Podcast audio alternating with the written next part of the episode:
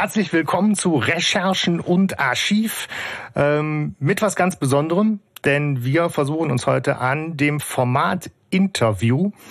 Und als Versuchskaninchen haben wir wen ganz Besonderes eingeladen, nämlich Christian R. Rodenwald. Hallo Christian, schön, dass du da bist. Ja, hallo ihr drei. Freut mich auch, dass ich bei euch zu Gast sein darf. Wenn auch nicht äh, mein großer Wunsch in Erfüllung gegangen ist, auf diesem ähm, kultigen Dachboden zu sitzen in Aachen.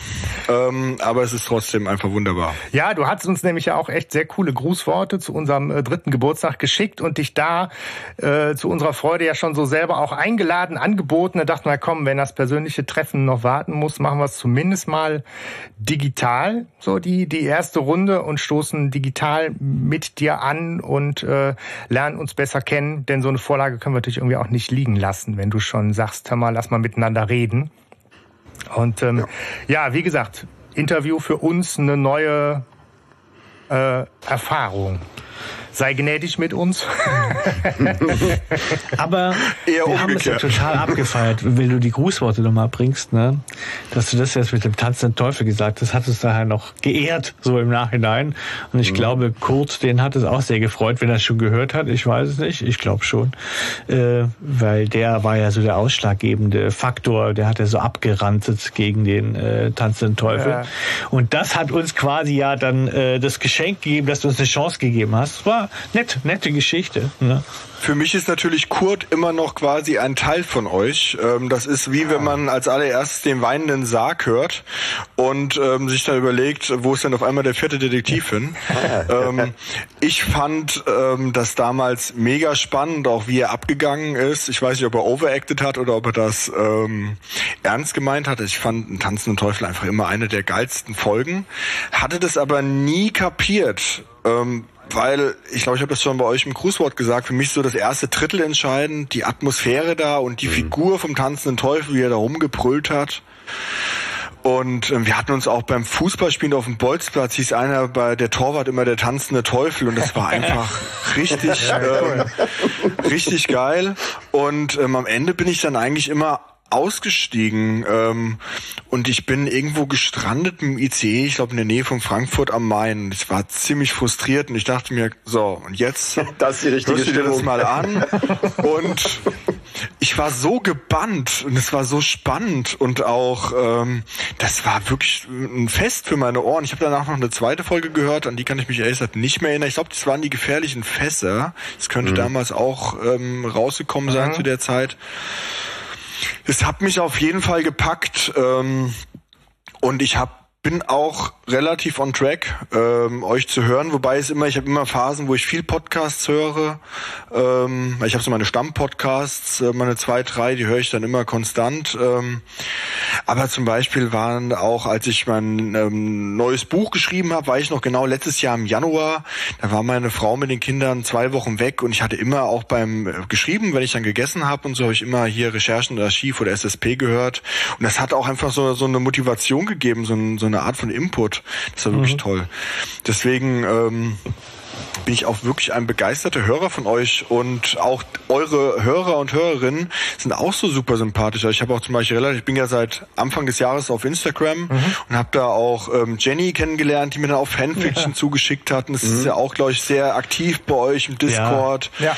Und das ist einfach so eine nette Gemeinschaft. Ähm, deswegen, was du sagst, ähm, eben, dass du hoffst, dass ihr mich nicht zu sehr in die Mangel nehmt. Ich finde, ihr habt einfach so ein angenehmes Umfeld, da kommt man einfach gerne. Oh, das, ja, Dankeschön. Dank. Das ist ja schon mal ein sehr geschmeidiger Einstieg. Aber genau. Ähm, was ich übrigens hier auch bei den Grußworten auf jeden Fall mitnehme, ähm, ist diese Idee mit dem Spoiler. Äh, Podcast, also diesem Blick auf den auf den Täter und dann so nochmal eine neue Perspektive durch die Geschichte, mhm. fand ich eine super mhm, interessante Anregung, die wir bestimmt noch mal irgendwie mitnehmen daraus. Ja. ja, viele hören ja erst noch mal die Folge und dann die Folgenbesprechung. Ich mache das eigentlich immer umgekehrt. Ich höre erst den Podcast und dann ähm, weiß ich, worauf ich bei der Folge mal achten muss. Okay. Ähm, wobei ich aber denke, dass das von Anfang auf den Täter achten durch dieses Xen und dass man sich da einfach den Text abliest, wahrscheinlich nicht so viel Erfolg hat, weil der sich wahrscheinlich bis zur Auflösung komplett unverdächtig ähm, verhält, wenn das nicht vorher im Skript stand. ähm, Äh, das weiß ich nicht, aber ähm, es sagt ja jeder immer auch bei anderen Podcasts nicht spoilern. Ich fände das wirklich mit einem Spoiler, so nach dem Motto, Achtung, hier, das ist der Täter am Ende, lass uns den mal ähm, hm. besonders unter Augenschein ja. halten. Hier verhält er sich schon seltsam.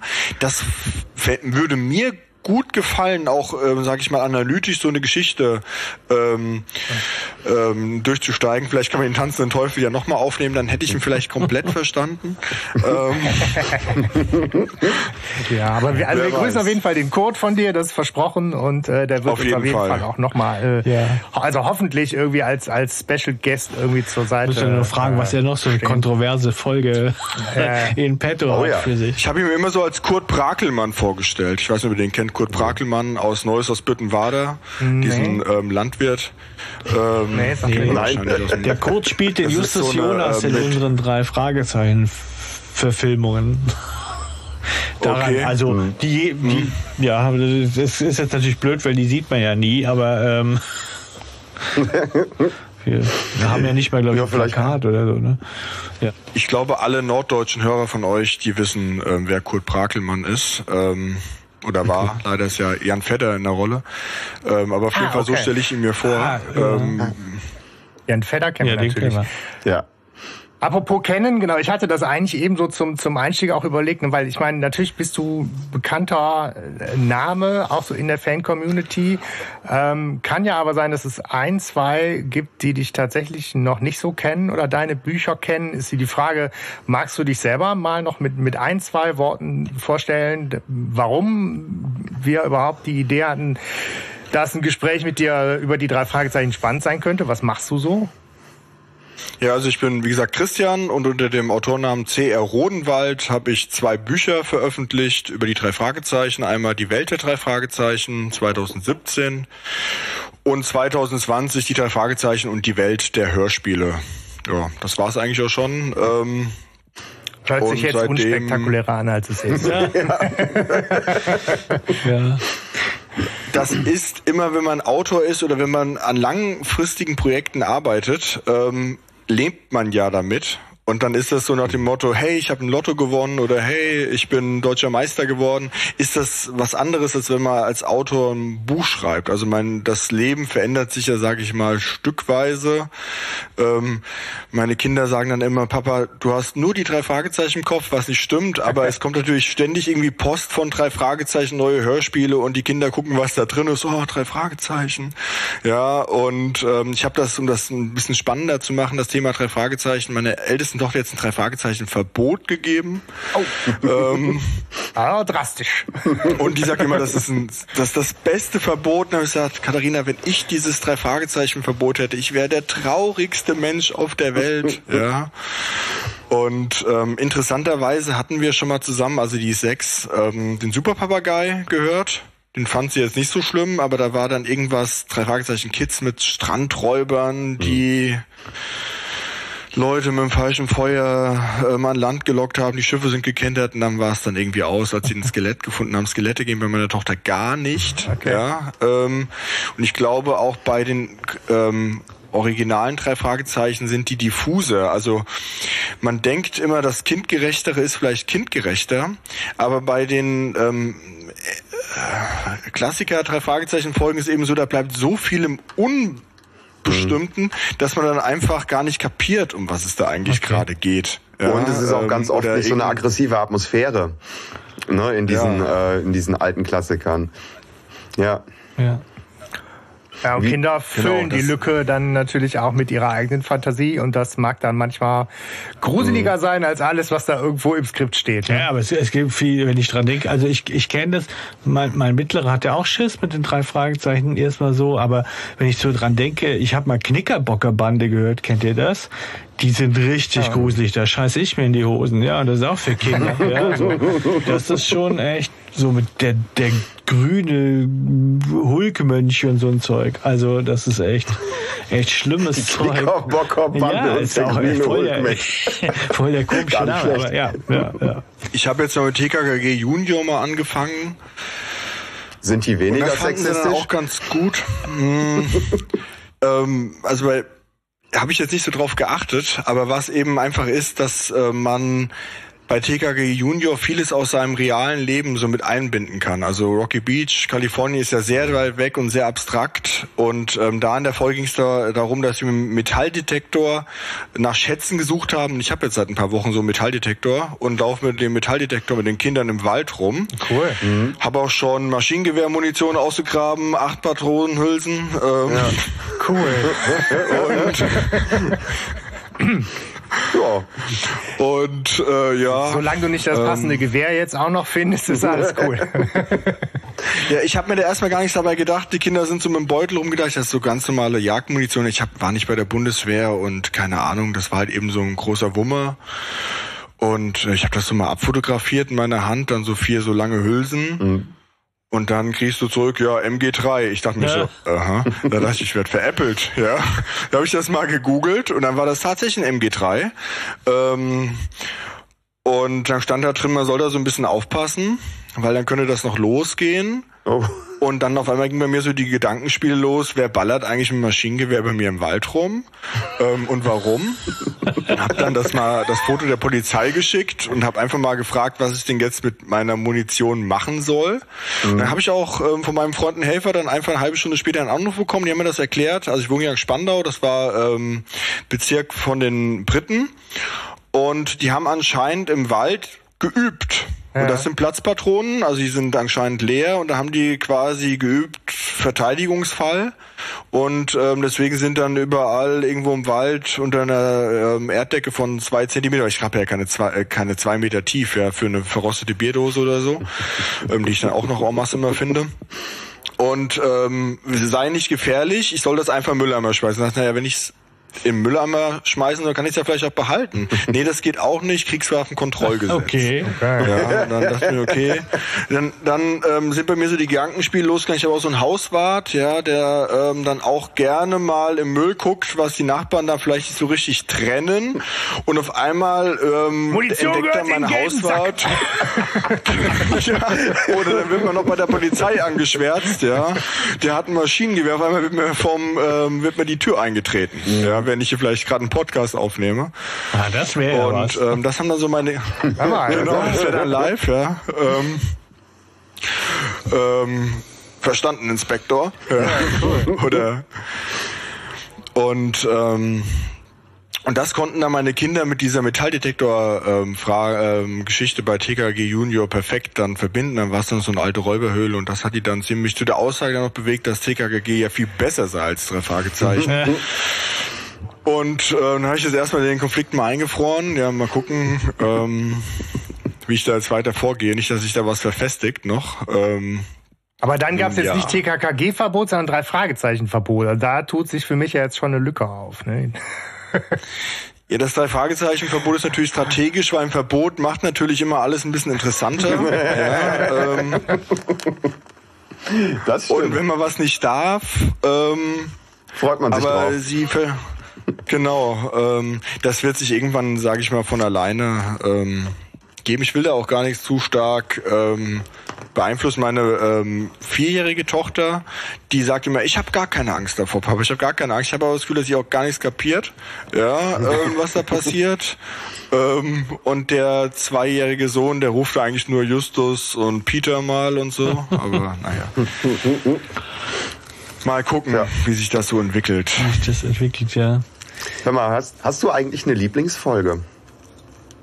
Das ändert sich immer. Ähm, dann, wenn ich mehr anfange, über meine Lieblingsfolge nachzudenken. Ähm, ich habe so ein Cluster an Lieblingsfolgen. Ja. Mhm. Ähm, ja.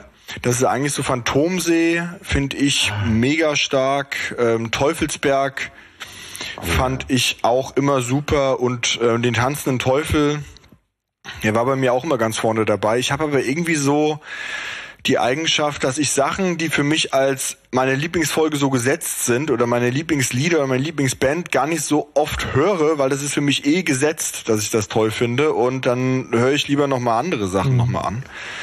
Mhm, ähm, aber ähm, ich habe da eine sehr starke emotionale Bindung zu diesen Folgen.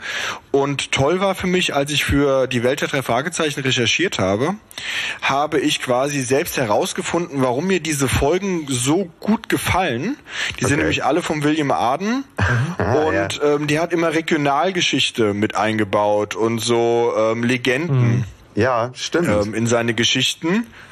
Und das hat mich immer total gepackt die Folgen von MV Carey, also so zum Beispiel Karpatenhund oder ähm, Flammende Spur, Singende Schlange, das fand ich auch okay und schön, aber das war eher so, sage ich mal, es ging so in die ähm, Kategorie Akte X, mhm. ja, mhm. Ähm, und nie so eine Legende aus der Vergangenheit. Und es hat mich irgendwann, als ich so gemerkt habe, dass ich mir die drei Fragezeichen so analysiere und dass Robert Aas eigentlich so dieses kindliche Rocky Beach und die kindlichen drei Fragezeichen mit der Kreide, mit dem Rolls Royce und so gezeichnet hat. Da war irgendwie so ähm, William Arden für mich eigentlich so der drei Fragezeichen Oberguru. Und ähm, das ist der für mich bis heute geblieben. Mit Abstufungen, ähm, es ändert sich immer mal ein bisschen, aber den mag mhm. ich doch am liebsten. Und wie gesagt, ja, Phantomsee würde ich schon sagen.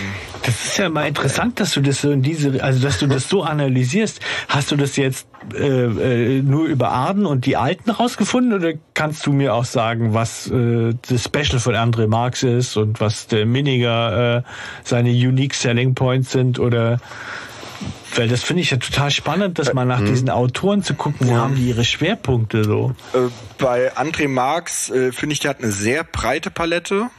Da könnte ich das gar nicht so genau sagen, wobei ich ihn aber auch eher so in die Richtung ähm, Aden ähm, einkategorisieren würde. Also es ist ganz klar so der Traditionalist.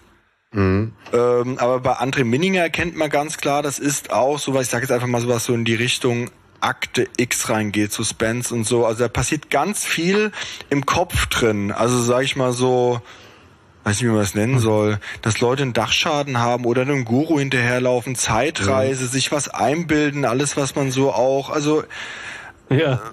was so ähm, ja, Franklin, Hypnose, also da kann man wirklich die einzelnen Fälle durchgehen und merkt schon, auch im Band des Voodoo, also wo einer Einfluss mhm. auf den Geist nimmt und so, ja. ja, also wo es viel so das Gehirn manipuliert wird.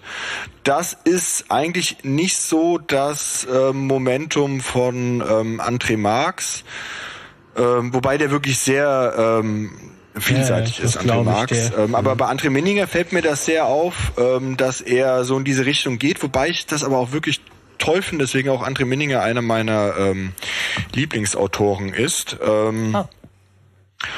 Also von den von den neueren. Ähm, die Fälle sprechen mich sehr an, ähm, auch solche kontroversen Dinge wie Zeitreisende und so, das finde ich eigentlich schon ähm, spannend, weil ich halt eben auch mir den Luxus gönne, nicht aufs letzte Drittel zu achten. ähm, Interessanter Zusatz, ja. Äh, wenn man Perfektionist ist, ne, dann hat, ah, ja. ja, aber ich meine, äh, ich habe gestern Abend auch wieder einen Edgar Wallace-Film geguckt und ich kann mich in den letzten zehn Minuten noch gar nicht mehr erinnern, weil wer sich dann im Endeffekt die Gummimaske vom Kopf reißt und ähm, das ist mir eigentlich egal, ich will in diese Welt, in diese Stimmung reingebracht mhm. werden. Ähm, und da muss es einfach so sein, dass das mir so ein bisschen anders aufgeführt wird. Ich brauche jetzt nicht, dass mir jeder immer die Welt neu erfindet. Ähm, das muss jetzt nicht kopiert sein, aber ich mag einfach mich dann wie in so eine Hängematte da reingehen. Ich gucke auch gerne mal Kai-Mai-Filme und dann will mhm. ich auch nicht da die große Neuerung haben.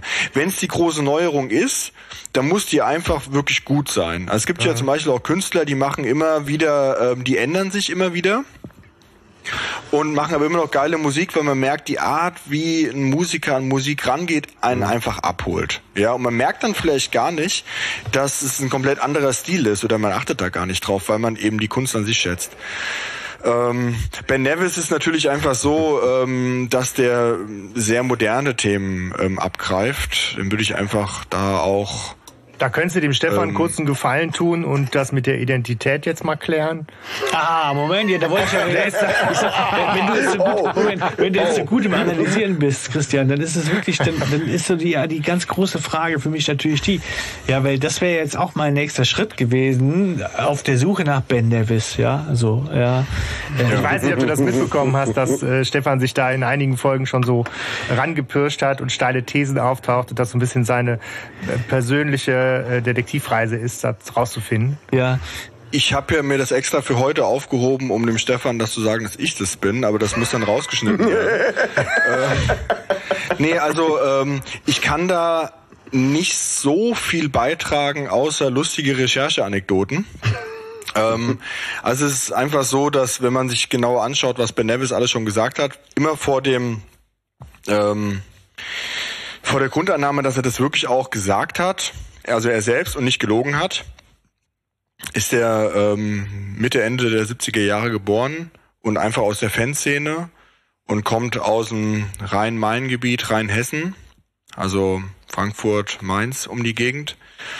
Ähm, ich hatte eine ganz heiße Spur, ähm, wo ich auch wirklich, bei der ich auch wirklich überzeugt war, dass ich Ben Nevis habe. Ich kann dir einfach mal ähm, kurz erzählen, ähm, wie ich meinen ja. falschen Ben Nevis gefunden habe. Oder ist halt eben das Dilemma, ist wie bei einer Verschwörungstheorie. Ja, ähm, man kann die widerlegen mit kurzen Knappen, kann sagen, äh, stimmt nicht. Wir haben das nicht selbst in die Luft gesprengt. Und dann kann jeder andere sagen, ja, das muss der jetzt ja sagen.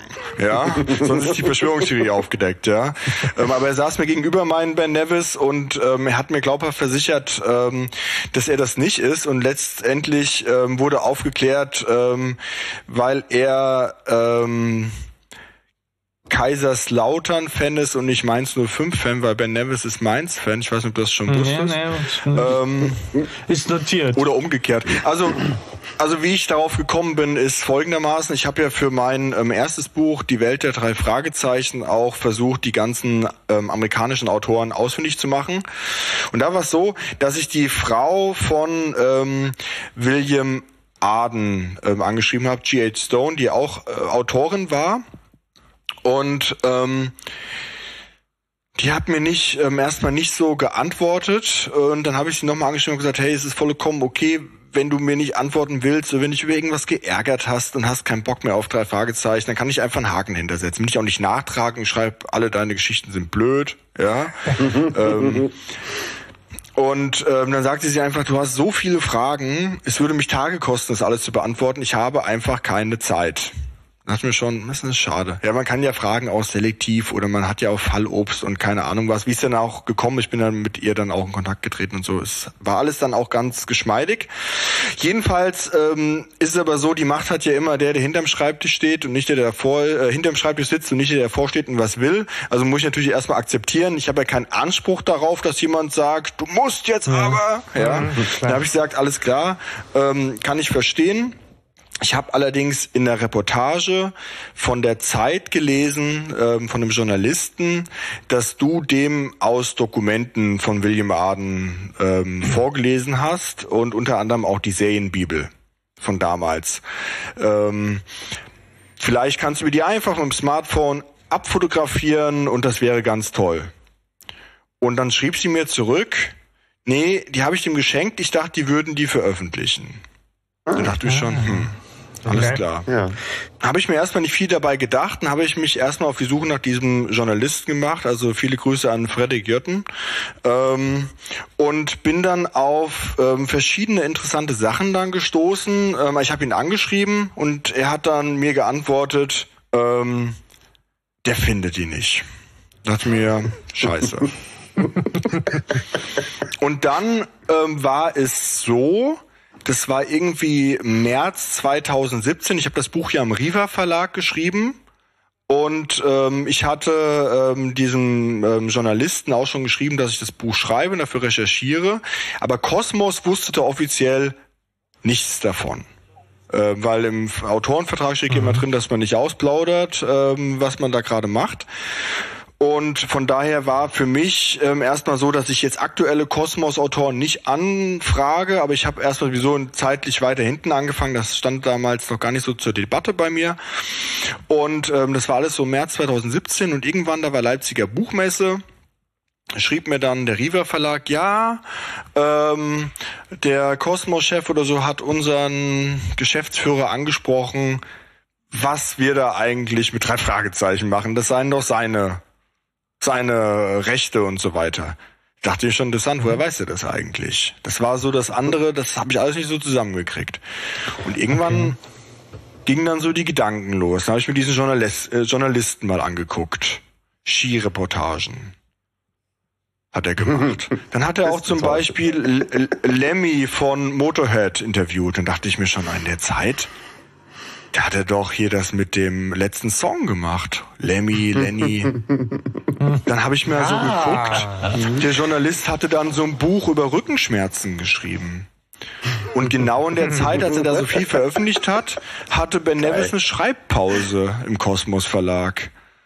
Und ähm, das ging so weiter. Und dann war ja auch mal so, dass Ben Nevis ja auch mal behauptet hatte, dass ähm, er mal G.H. Stone getroffen hätte. Dann dachte ich mir, ja, die reden, da reden zwei Personen von der gleichen Reise und ist ja klar, warum G.H. Äh, Stone dem die Serienbibel mitgibt und sagt, ja, ich habe ihm das gegeben, mein einziges Exemplar. Ja, ich dachte, die werden das veröffentlichen. Da dachte ich schon, okay. okay. Ja, ähm, habe ich ihm eine E-Mail geschrieben, habe ihm das mal so alles dargelegt. Die E-Mail müsste ich ja irgendwo noch haben. Ähm, und haben gesagt, die sind Ben Nevis, stimmt's?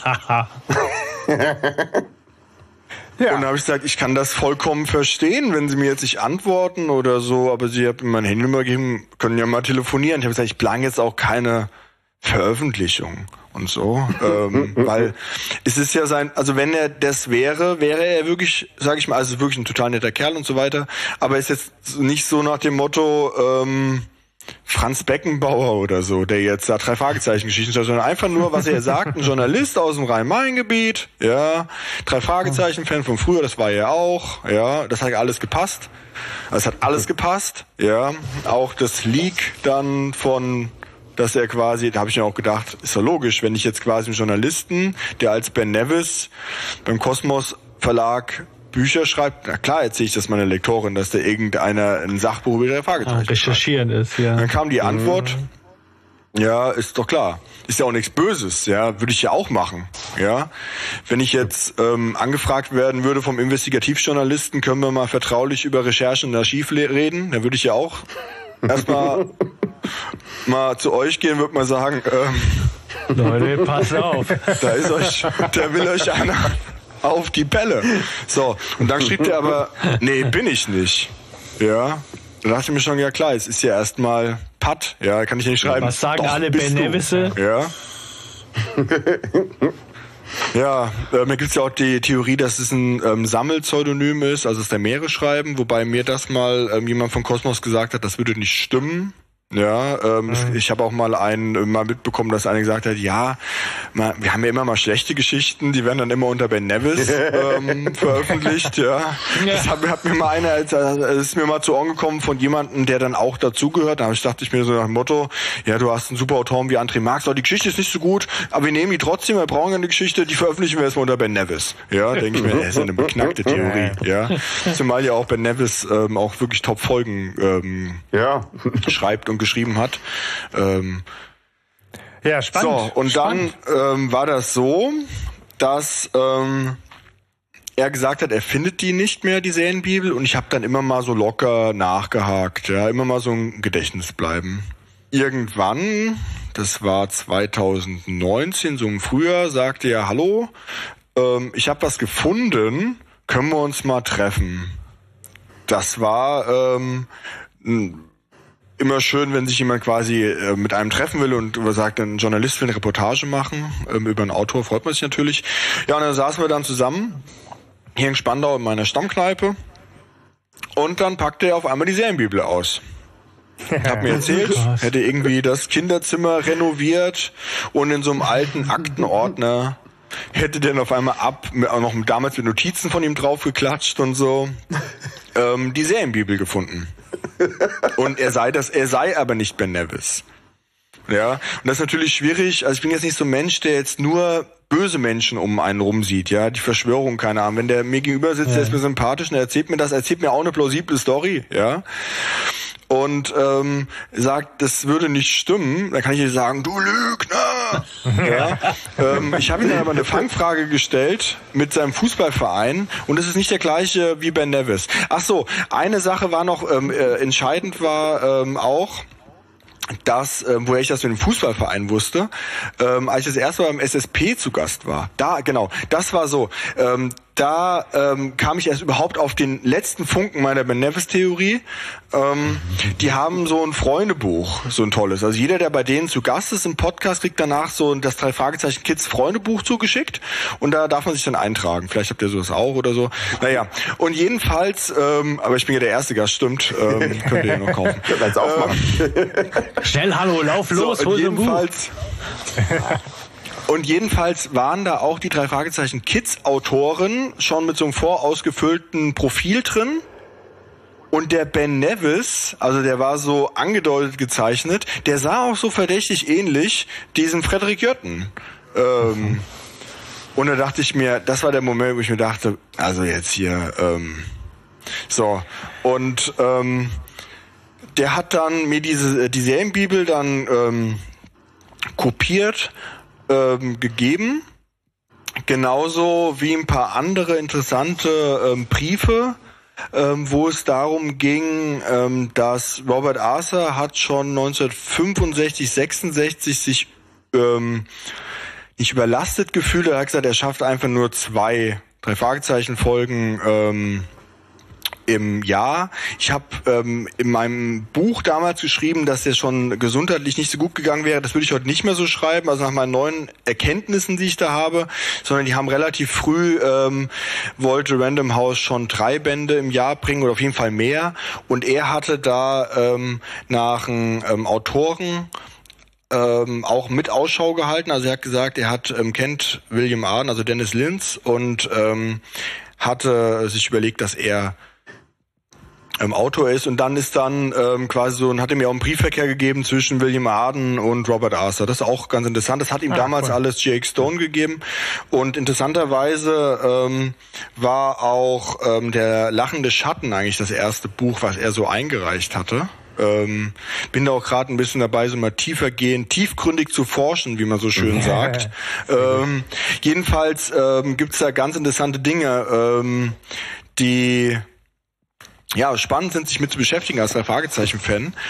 Ja, und ähm, er hat dann einen großen Artikel gemacht dann über unser Treffen und er hat dann beschrieben, wie er sich dann vorgestellt hat, wie ich in seine Wohnung einbreche, weil ich ihm nicht glaube, dass er nicht Ben Nevis ist und dass er die Serienbibel irgendwo, ähm, wie jetzt hier in der ähm, Pension da beim Bergmonster unterm Bett festgeklebt hat und so, ja. Und er sich das vorstellen musste. Und ähm, ich musste ihm dann letztens dann auch gestehen, dass ich mir auch genau das auch so ein bisschen vorgestellt habe, ich dann da so ähm, einbreche bei ihm und so weiter. Und ich habe immer, immer mal wieder ähm, netten Kontakt zu ihm. Das heißt, du er weißt immer noch, wo er wohnt, ne? Genau.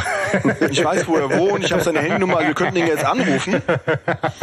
Wir könnten ihn jetzt anrufen.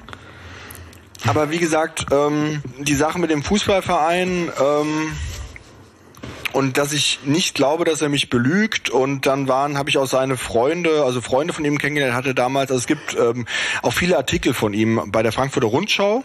Und auch diese Reportage mhm. eben bei der Zeit, ähm, da hatte er auch ein Detektivtrio früher und es haben sich dann welche, also Marco zum Beispiel, der war auch der Detektiv, mit dem schreibe ich immer auch mal ganz nett, er ist auch ganz aktuell, ähm, weil er auf einer Videokonferenz ähm, mit einem Minister hat er ein drei Fragezeichen Pulli angehabt, ähm, hat mir das dann zugeschickt, hey, wir halten die Flagge der drei mhm. Fragezeichen hoch und so.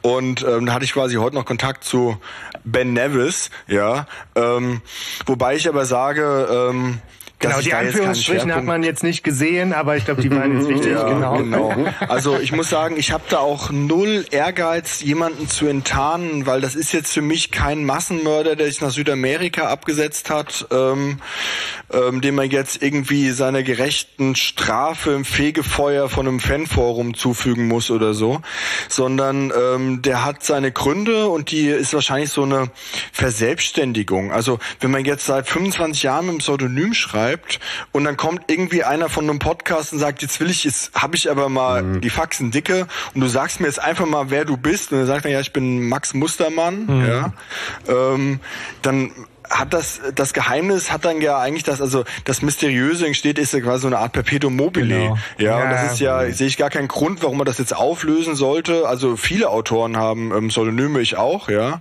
ähm, und es ist einfach so ähm, dass es keine Ahnung ähm, man das mal gemacht hat. Und ähm, ich habe heute noch irgendwie über Mark Foster meiner Frau was vorgelesen oder so ein Lied von ihm gehört haben. Und dass der vorher auch unter seinem Klarnamen Musik gemacht oder seinen Spitznamen. Dann irgendwann hat er eben sich anders genannt. Und warum soll er dann immer sich da äh, rechtfertigen ja, ja. und so. Nee, je mehr Leute. So, HP Baxter, wie heißen sie wirklich? Ja, genau. Zum Beispiel, ja.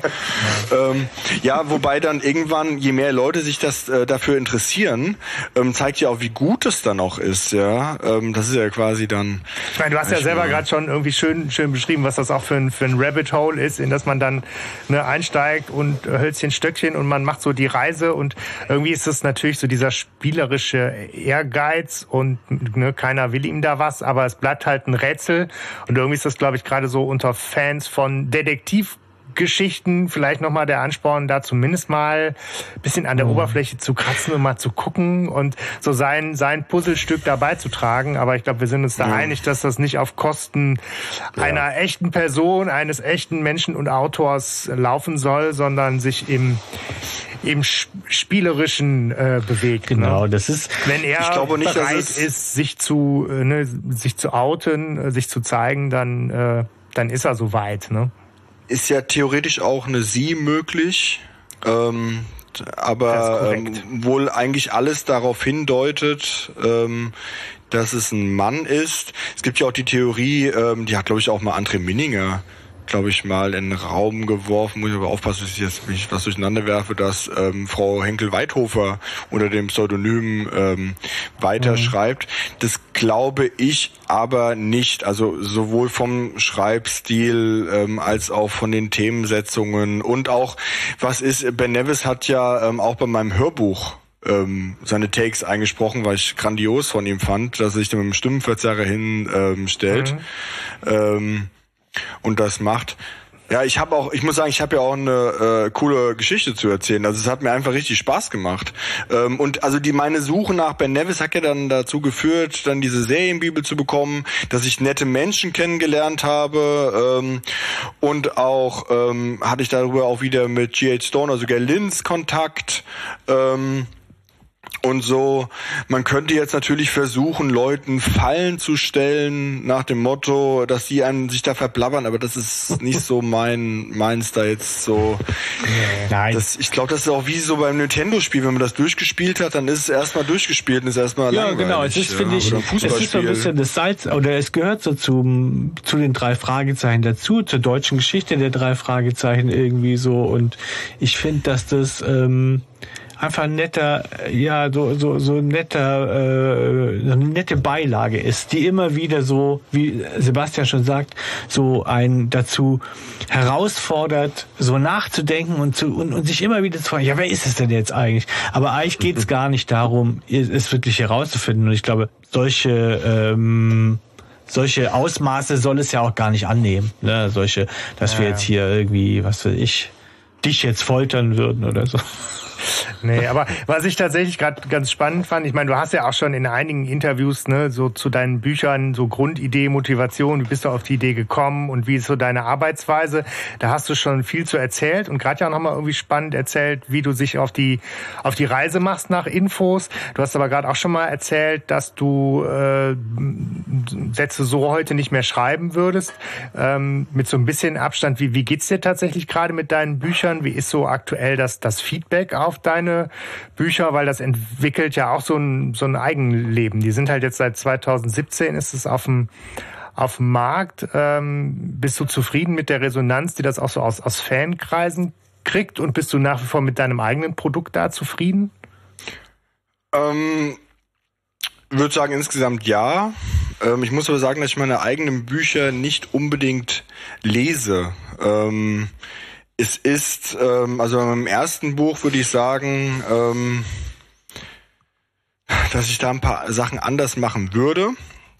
Da gab es auch teilweise immer mal Kritikpunkte ähm, und ähm, auch im Schriftstellerischen, wie kann man was darstellen. Und da gibt's auch Unwuchten, also über einige Autoren ähm, sind die Passagen länger, obwohl sie, sage ich mal, weniger Bücher geschrieben haben. Ähm, das kann man immer aus der Zeit heraus erklären, wie das so zustande gekommen ist, weil beim ersten Buch habe ich einfach, sagen wir mal so, alles so äh, für mich eine neue Welt erschlossen also für mich ist es immer so grundsätzlich, ich forsche immer und verschriftliche dabei. Es ist jetzt nicht so, dass ich jetzt so ein super Nerd bin und dann Wissen einfach nur abspule, ähm, sondern ähm, ich beschäftige mich dann quasi das erste Mal wirklich richtig tiefergehend damit, obwohl das ja wahrscheinlich bei Forschung immer so ist, dass wenn man was Neuem forscht, dass man sich damit tiefergehender beschäftigt.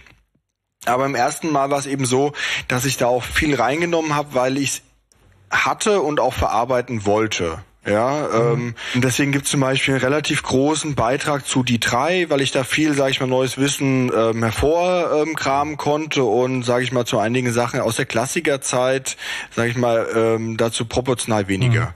Mhm. Ähm, bei meinem Buch über die Hörspiele ist es ein bisschen anders. Da konnte ich dann wieder sehr viel ähm, musste ich dann sehr viel auswählen und konnte mich viel mehr fokussieren auf einen festen Erzählstrang und habe auch Sachen bewusst ausgespart. Also gibt es auch Outtakes und so und ähm, Dinge, die jetzt zu eher zu äh, vielleicht zu dem ersten Buch gepasst hätten, habe ich da nicht reingenommen nach dem Motto, ich will die jetzt aber reinnehmen. Das sind so Dinge, die mir auffallen. Ähm, grundsätzlich muss ich sagen, dass das ähm, Feedback eigentlich durch die Bank sehr, sehr positiv ist, ähm, weil es einfach vielen Leuten geht wie mir. Ich bin so ein Buchmensch. Ich habe gern mal zu so einem Thema einmal ein Buch, was ich mal so durchlesen kann, weglegen kann. Und das ist sehr, sehr vielen Leuten ähm, auch so gegangen, dass so ein Buch vorhanden sein sollte. Hm. Ähm, aber es ist natürlich immer so, dass man ähm, mal eine neue Erkenntnis hat oder wenn man zum Beispiel äh, in dem Moment sehr von einer Interpretation überzeugt ist oder von einem Denkansatz, aber das kann sich auch nochmal ändern. Ähm, ja, klar. Das hast du eigentlich mhm. immer. Es ist aber nicht so, dass ich jetzt nicht sagen würde, sowas würde ich nie mehr schreiben. Ähm, aber ich hatte natürlich auch beim zweiten Buch mehr Erfahrung und ich hatte auch ähm, das Glück, dadurch, dass Kosmos einfach der Marken Inhaber ist und dass ich schon, sag ich mal, relativ, dass ich schon auf was verweisen konnte und auch viele meinen Namen schon kannten, auch durch die Hörbuchproduktionen eben in der Hörspielszene, dass ich da jetzt nicht ähm, erstmal ähm, sagen musste, hey, ich bin der und der und ich plane das und das zu machen, sondern ich hatte quasi schon einen Zugang zu Leuten und konnte auf was ja. verweisen. Man ist ja immer ein bisschen vorsichtig, wie offen ist man zu jemandem, haut er mich in die Pfanne, wenn ich ein Hintergrundgespräch habe. Ich, wenn man zum Beispiel jemandem was erklärt und sagt, hier für einen Hintergrund ist das wichtig, aber ich möchte nicht, dass du das schreibst oder sagst, dass ich das gesagt habe.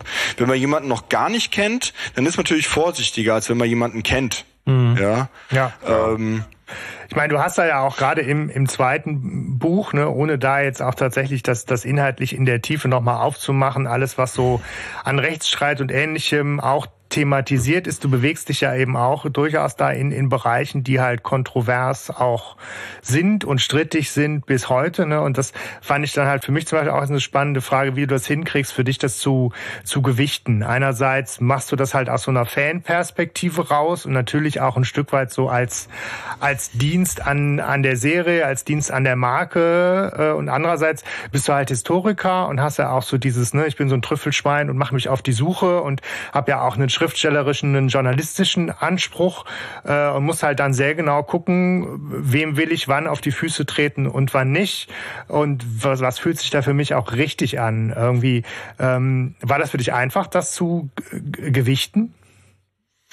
Das ist gar nicht einfach. Ähm, also es war bei ähm, im ersten Buch schon nicht einfach bei ähm, Cosmos gegen Sony, ähm, wobei ich da für mich ähm, das Credo gemacht habe, ich frage gar keinen der Beteiligten, sondern ich versuche das für mich und von meinem Spiegelbild einfach fair darzustellen. Mhm. Ähm, wie das war und versuche auch, ähm, also man sagt immer, man soll nicht von sich auf andere schließen, aber man macht das natürlich konstant, ja, also in, eigentlich in allen Bereichen, ähm, immer auch ähm, ähm, darzustellen, warum man aus der Perspektive des Einzelnen auch recht haben kann bei, ähm, sag ich mal, langen, ähm, vielschichtigen Konflikten kann man jeden, ähm, kann man jede Seite plausibel nacherzählen, dass wenn man jetzt quasi nur eine Seite hören würde, dass man sagen würde, ja, ja, das sehe ich genauso. Das ist immer sehr schwierig. Ähm, deswegen ähm, war für mich immer ein wichtiger Punkt, was sagen denn eigentlich die Gerichte? Ja, weil ähm, in Deutschland wird ja nicht einfach nach Gusto ähm, geurteilt, wobei es natürlich auch Leute gibt, die sagen, ähm, auf hoher See und vor Gericht bist du in Gottes Hand. ähm, das kann natürlich auch sein. Das hängt natürlich dann teilweise auch mit Geld und keine Ahnung was zusammen, wer wie viel Firepower hat. Ähm, aber das sind ja auch ähm, Rechtsstreitigkeiten gewesen, die über mehrere Instanzen, also schon beim Oberlandesgericht gerungen haben. Mhm. Und da war es einfach für mich wichtig zu gucken, was ist in den, was steht in den Urteilen drin. Es gibt Urteilsbegründungen. In den Urteilsbegründungen steht auch sehr viel, sage ich mal, zum ähm, zum zum Hergang ähm, allen da ähm, und auch viele Dinge, die man eigentlich so noch nie wirklich gesehen hat. Man kann auch viele Rückschlüsse ähm, ziehen. Das habe ich in meinem ersten Buch so gemacht und es ist nicht so, dass man jemanden auf die Füße treten will, sondern es ist auch einfach so, dass man nicht auf die Füße getreten bekommen möchte. Mhm. Ja, mhm. weil ähm, ich habe jetzt hier drei kleine Kinder und habe hier so ein Hobbyprojekt und man auf einmal sagt man was Falsches oder schreibt was Falsches und macht das nach bestem Wissen und Gewissen. Auf einmal hast du äh, eine Unterlassungserklärung oder eine Klage oder Gott weiß was da und dann ähm, bin ich auf einmal meine Existenz bedroht, weil ich vielleicht dem Falschen auf die Füße getreten bin. Mhm. Ja. Ähm, und deswegen war für mich wichtig, ähm, erstmal zu sagen, es ist wirklich nach bestem Wissen und Gewissen alles dokumentiert. Ähm, da schließt schon, sage ich mal, eine, äh, eine etwaige Boswilligkeit oder eine Parteinahme meinerseits ähm, ziemlich aus. Und dass ich einfach sage, ich muss mir dann in dem Sinne in den Spiegel gucken können in so einem Konflikt. Mhm. mhm. Ähm, bei Cosmos gegen Sony war es einfach so, ich kann da beide Seiten verstehen. Also eigentlich kann ich da alle Seiten verstehen ähm, in ihrem Handeln, zumindest nachvollziehen, warum sie so denken. Und ähm, für mein zweites Buch war einfach für mich wichtig, ähm, einfach die ganz pure Erkenntnis. Ich habe das so dargestellt und ähm, danach ist Sony auf mich zugekommen und hat gesagt, ähm, hey, lass uns ein Hörbuch machen und wir finden das gut, dass du das so dargestellt hast ähm, weil das einfach mal so unabgestimmt von dritter Seite einfach mal wertneutral dargestellt worden ist. Ja, fanden mhm. die gut sogar.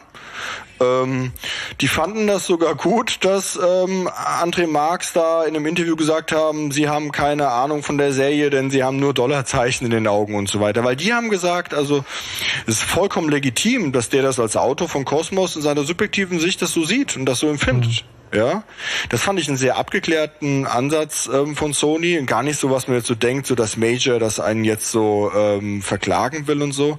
Ja. Und auch bei Cosmos ähm, war das ähm, ja im Endeffekt genauso. Ich bin jetzt da ähm, als Autor da in dem Verlag ähm, gelandet, weil dort eben gesagt worden ist, ich gehe fair und mit dem Anspruch von der Neutralität an sowas ran.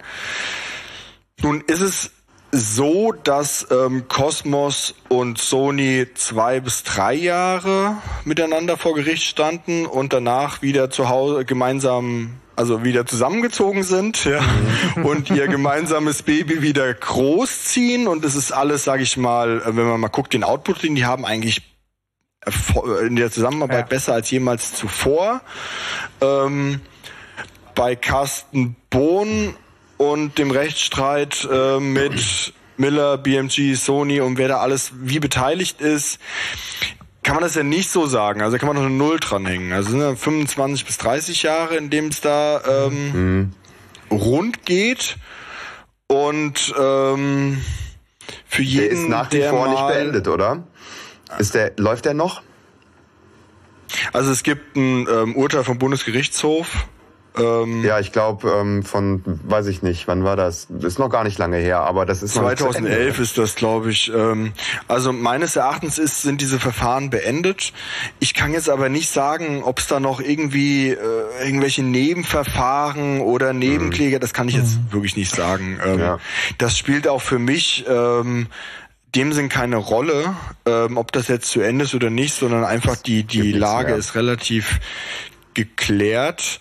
Ähm, und es ist einfach, also wer mal von Heinrich von Kleist Michael Kohlhaas gelesen hat, was ich jedem empfehlen würde, ist es sehr schwierig, jemand, der womöglich Recht hat und auf dem Weg zu seinem vermeintlichen Recht zu kommen, welche Mittel sind dann noch irgendwann legitim und ab wann sollte man vielleicht beidrehen? Ähm, mhm sage ich jetzt mal auf Michael Kohlhaas bezogen. Ähm, ja. ja, es ist spannend. Ne? Ich meine, es ja. ist äh, natürlich so diese, einfach diese, dieser kritische Blick, wie sehr will man da auch vielleicht dann nachhaken, wie sehr sucht mhm. man kontroverse Themen, wie sehr sucht und findet man Skandale, Probleme, zumindest auch irgendwie kritische Epochen in, in, in, in Verlags Geschichte, in, in persönlichen Geschichten von einzelnen äh, großen Persönlichkeiten, auch so im Hörspiel-Business, ähm, ist halt dann die Frage, macht man da eine Story draus oder nicht? Und ich finde halt deine Argumentation irgendwie auch, auch schlüssig zu sagen, ich muss mich da nicht auf Teufel komm raus in jeden Streit und in jeden Skandal reinwerfen, ähm, weil am Ende vielleicht irgendwas Dramatisches bei rauskommt. Aber ich, ich will halt auch ein Stück weit auf, auf Sicherheit gehen und auf Belegbares gehen und mich an Dinge halten, die halt möglichst viel äh, unnötigen Schaden abwenden. Das ist halt, äh, es ist nicht die, nicht die ähm, es ist nicht so eine Vollgasperspektive, die vielleicht Auflage bringt und noch mehr Aufmerksamkeit bringt, aber es ist halt eine durchaus, finde ich, sehr legitime äh, Position, die man haben kann. Ne?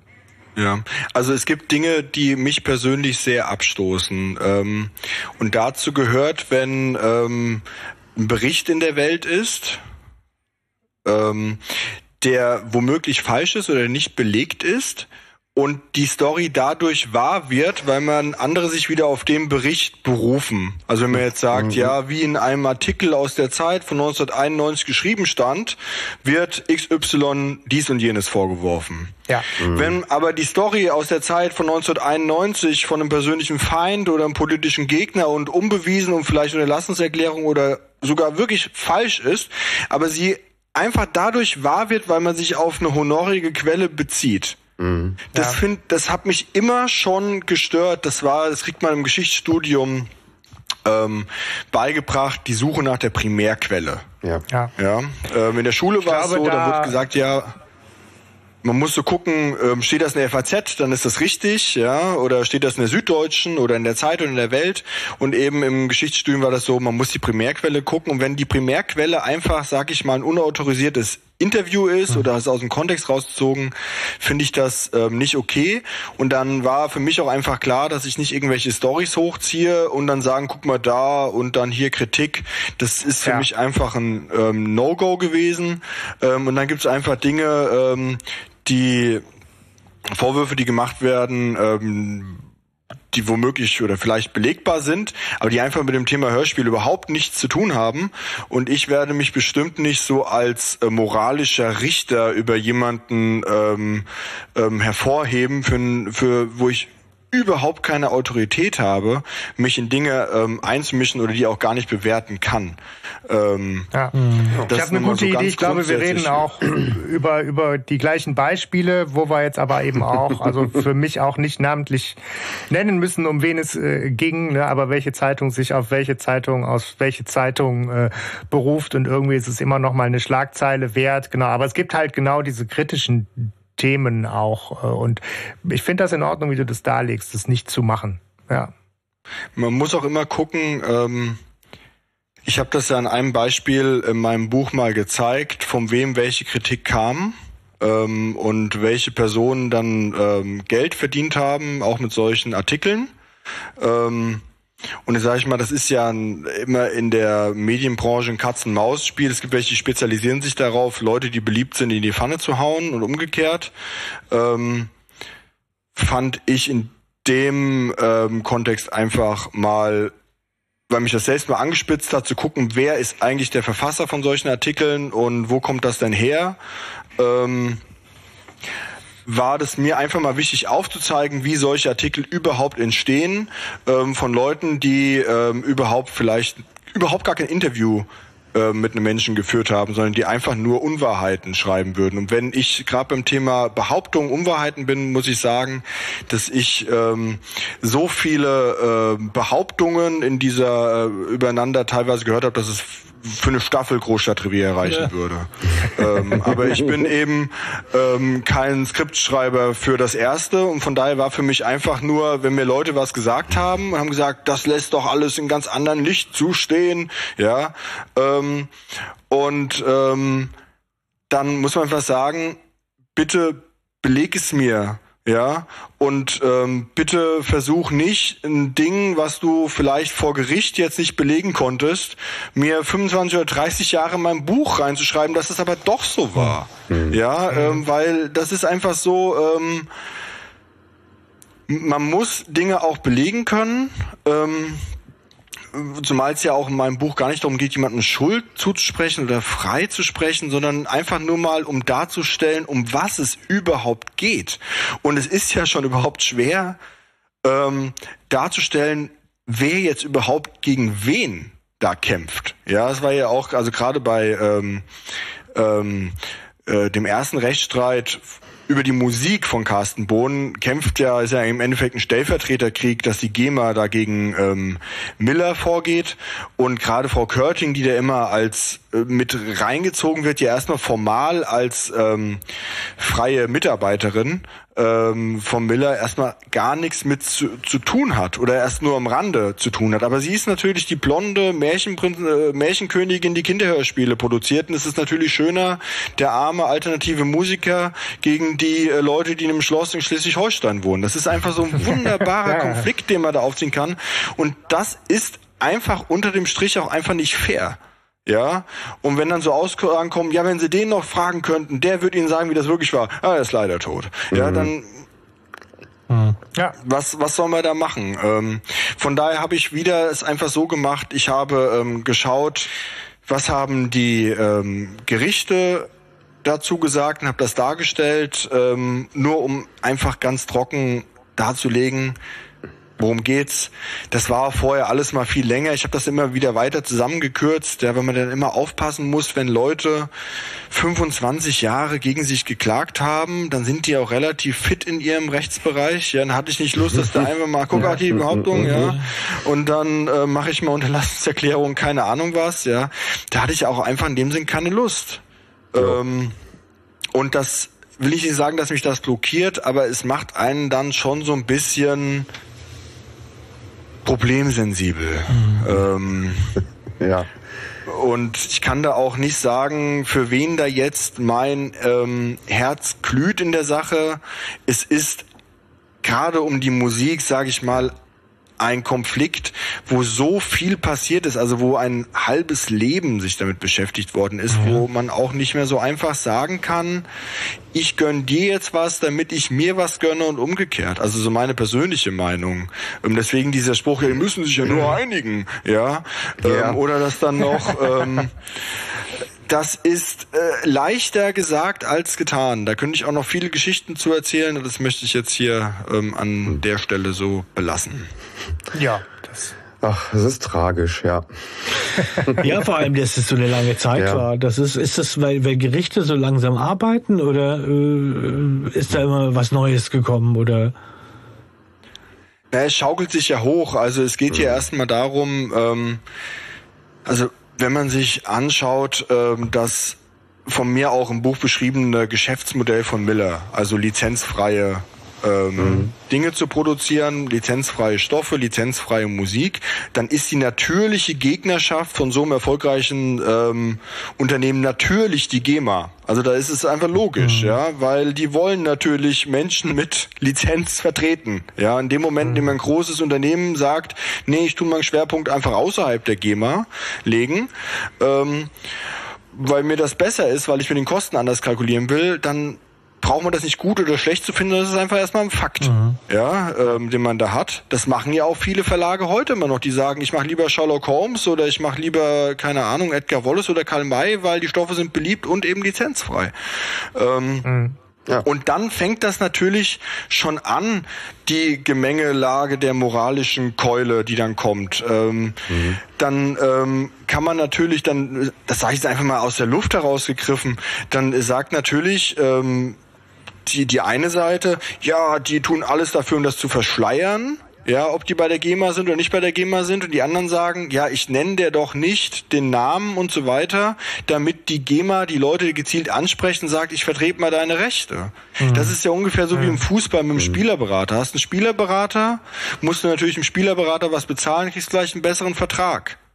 Und wenn du im Verein bist, du einen guten Spieler hast, den du vielleicht gut unter Vertrag nehmen kannst, hast einen guten Vertrag zu dem ohne Spielerberater, dann sage ich ja nicht so, nimm dir erstmal einen Anwalt, bevor du mit mir sprichst. Das ist äh, total logisch ähm, erstmal. Aber da liegt quasi schon ähm, der Konflikt drin und dann ist es natürlich so, dass damals eben das ein guter Hebel dann auch war, mit Carsten Bohn dann quasi als plastischen Fall gegen dieses Unternehmen ähm, Klage zu beschreiben. Und dann geht das natürlich mhm. erstmal seinen Weg. Man muss ja erstmal gucken. Also Carsten Bohn war ja damals ähm, in, ähm, in Amerika und ich glaube, die Belegexemplare sind bei seinem Sohn Dennis gelandet. Ähm, übrigens der Gründer von Brooklyn Bounce, eine Band, die ich auch als Kind war öfters mal gehört habe. Get ready to bounce.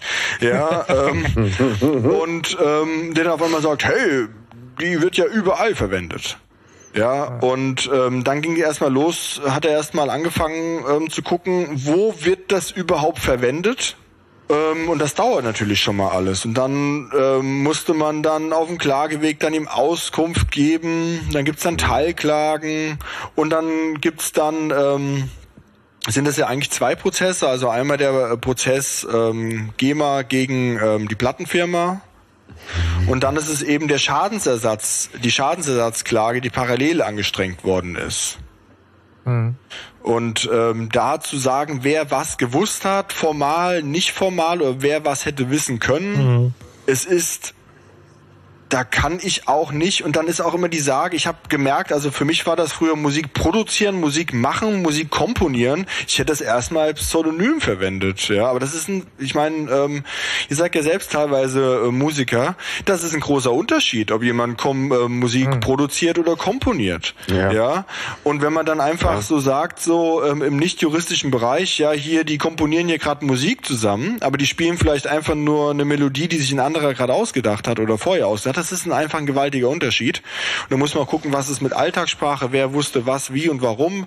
Es ja, ja, ist ähm, viele Dinge, die man besser einfach nicht weiß manchmal. Es ist ja auch erstaunlich, wie viel, wie viel Raum das tatsächlich äh, so einnimmt, auch wieder. Ne? Ja. Das ist halt so, so ein spannender Konflikt, aber es ist ja auch irgendwie gerechtfertigt, das ist ja auch nur ein Kapitel in dieser ganzen Geschichte ist und auch nur so eine äh, Facette von dem Thema eigentlich ja. auch bedienen. Und trotzdem ist das so einmal so die Büchse der Pandora äh, öffnen ja. und da ist unglaublich viel Potenzial äh, nach wie vor noch irgendwie sich damit zu beschäftigen. Es ist halt so der, der ewige Generationenkonflikt unter den Fans, glaube mhm. ich. Ne? Also, also der so die Fankultur in die alten Hörer und die neuen, die ja vielleicht einfach nicht so sehr an dieser Musik hängen, ja, äh, spaltet.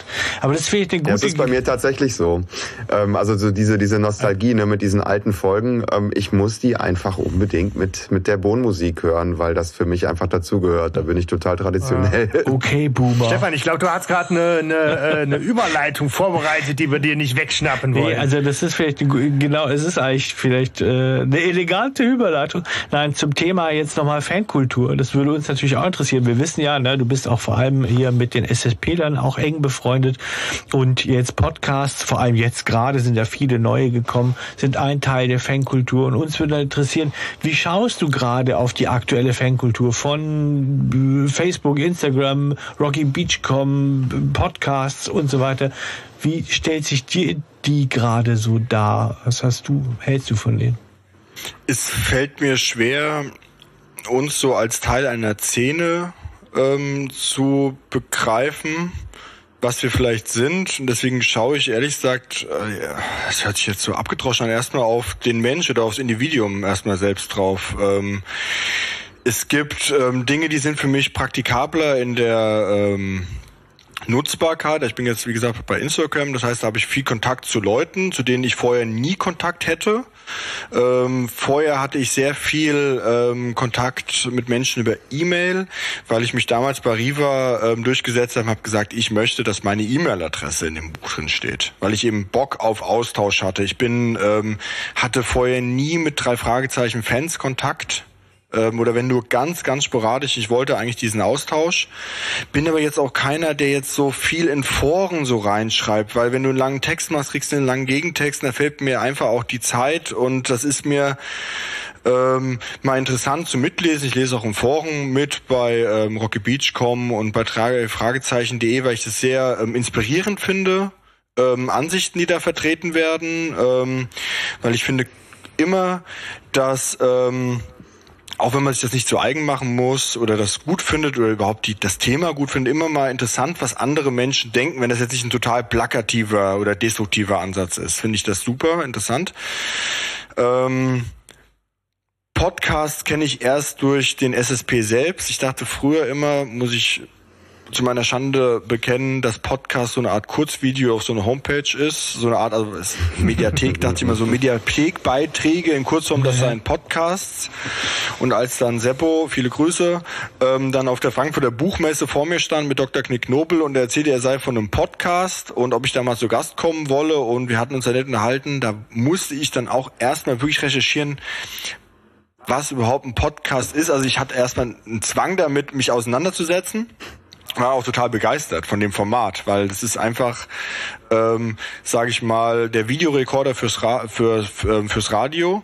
Ähm, diese ganzen Scharmützel, ähm, alte Musik gegen neue Musik, ähm, welche Autoren und so, das geht alles leider komplett an mir vorbei, weil ähm, es ist sehr schwer vorzuschreiben, was einem gefällt. Ja, und ich will da auch nicht mich mhm. so einem Dogma hingeben.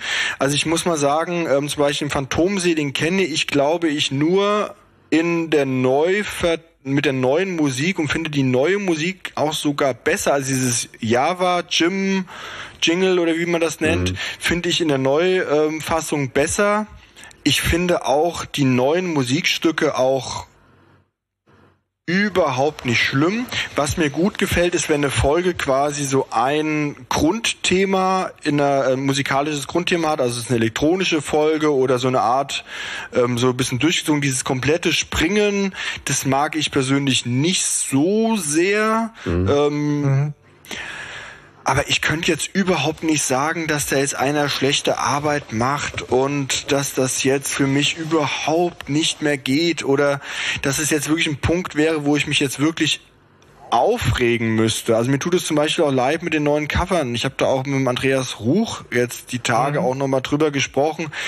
Ich fühle mich da so ein bisschen in meinem Fan-Herzen getroffen was mhm. wirklich schon für mich, wenn ich mich selbst reflektiere, beachtlich ist, dass ich mich quasi so, ich will nicht sagen betrogen, aber ich fühle mir, mir wird gerade was weggenommen. Ja. Mhm.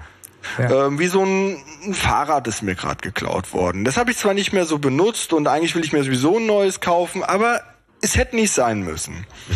So fühle ich mich gerade so ein bisschen ich bin weit weg davon, jetzt zu sagen, die sind blöd, ja, oder ähm, da jetzt eine ähm, Open-Petition zu starten oder ähm, böse Briefe zu schreiben oder ähm, irgendwas.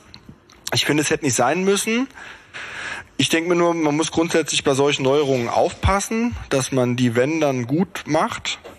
ähm, dass es der Andreas mit dabei ist, ähm, ist für mich, sage ich mal, ein gutes Gefühl, auch wenn er das nicht initiiert hat, aber dass es quasi jetzt mit begleitet, finde ich super.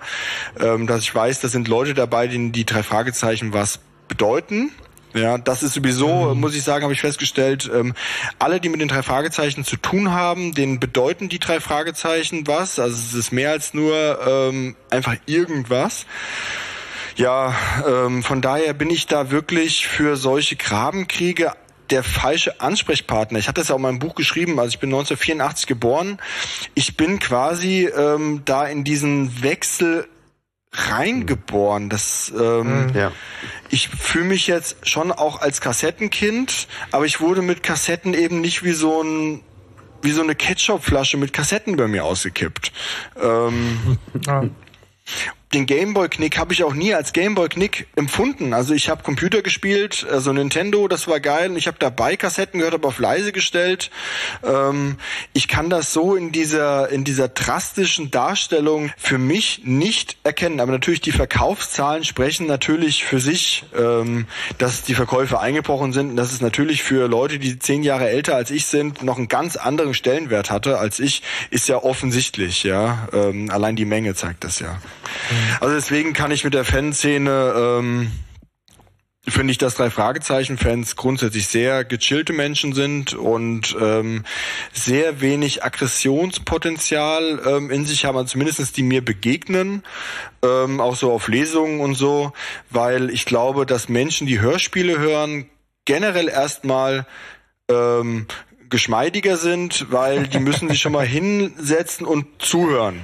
Und aggressive Menschen haben ja sowieso erstmal ein Problem damit, anderen Leuten zuzuhören. Das ist eine gute Begründung. Ähm, also, ja, nein, doch. Ja. Das ähm, würde ich schon mal so sagen. Das heißt, jemand, der was, sich was vorlesen lässt und das reflektiert und das dann gefällt und äh, so ein bisschen introvertierter ist, das finde ich ist schon einfach ähm, das schließt sich schon aus mit sich irgendwie im Kollektiven was reinschmeißen, an Bierflaschen auf Menschenmengen schmeißen oder sich Wasserwerfern entgegenstellen oder so. Das passt irgendwie nicht so wirklich in dieses Genre Hörspiel hören. Das mag zwar auch natürlich Überschneidungen geben bei der Masse von drei Fragezeichen Fans, ich sag mal so, die, die Großzahl, würde ich immer sagen, ist jetzt nicht so dieses, ähm, dass man sagen müsste, das ist jetzt ein Unruhepotenzial. Ähm, ja, oder muss, ja, muss ja jetzt haben. gar nicht äh, bis bis Unruhe und Wasserwerfer gehen, aber auch so dieser dieser Blick, wo man sagt, ich will auch als Fan irgendwie ich, ich liebe das Produkt, aber ich will halt dann Finger in, in, in die Wunde legen und irgendwie so dieses zunehmend auch irgendwie kritisieren und ist ja auch eine Tendenz, die da ist. Oder alleine, ich meine, ne, müssen wir uns ja vielleicht auch ein Stück weit selber mit dazu zählen. Podcasts, du hast schon gesagt, ne, dieses Logiklücken auseinanderpflücken, irgendwie Fehlersuche ist halt was, was auch auf dem Weg passiert, wenn man sich mit einer Geschichte, einem, einem Thema auseinandersetzt.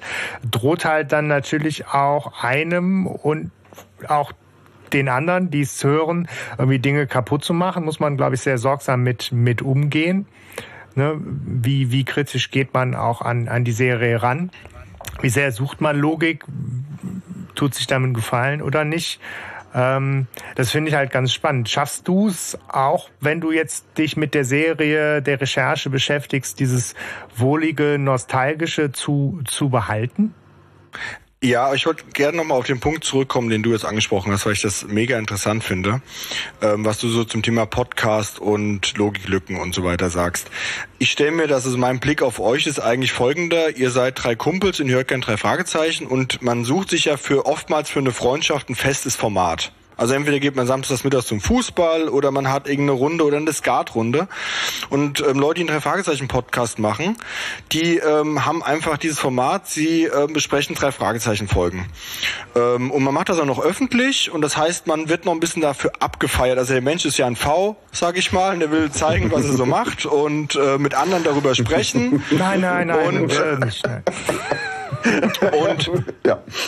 deswegen ist es erstmal... Ähm, wenn ihr könntet das ja auch komplett öffentlich machen und ihr werdet einfach scheiße und es würde keiner zuhören. Also das nennt man ja Marktwirtschaft. Ja.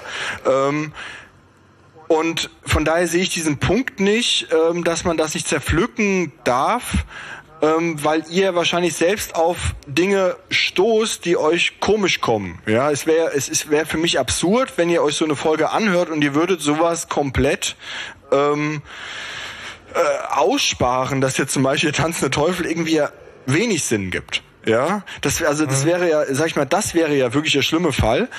Ähm, ich würde es eher problematisch finden, wenn ihr euch wie so die Inquisition, ja, dann über die Leute stürzt und sagen, was hat der uns damals angetan? Ja, ja und hier ähm, sowas. Und du würdest dann bei deiner Mutter anrufen, sowas, wie konntest du das nur zulassen? Ja, also von daher ähm, finde ich, also ich würde das eher von dieser anderen Seite aussehen und das hat mal Markus Winter in einem Interview gesagt, also der auch eine, die drei Folge gemacht hat, der auch mit Winterzeit der ein tolles Hörspiellabel hat. Er kriegt ständig auch, er kriegt auch immer mal wieder Zuschriften von Leuten, die sagen, deine Serie ist ist schon seit, keine Ahnung, gefühlten 100 Folgen scheiße. Denke ich mir, warum hörst du überhaupt an? Also, wenn ich jetzt sagen würde, mich stört das, das Logiklücken zerpflücken, dann höre ich mir das einfach nicht an. Und ähm, ich muss sagen, ich finde das einfach mal interessant, auf Logiklücken zu stoßen. Ich würde jetzt kein Buch schreiben über Logiklücken in drei Fragezeichen folgen.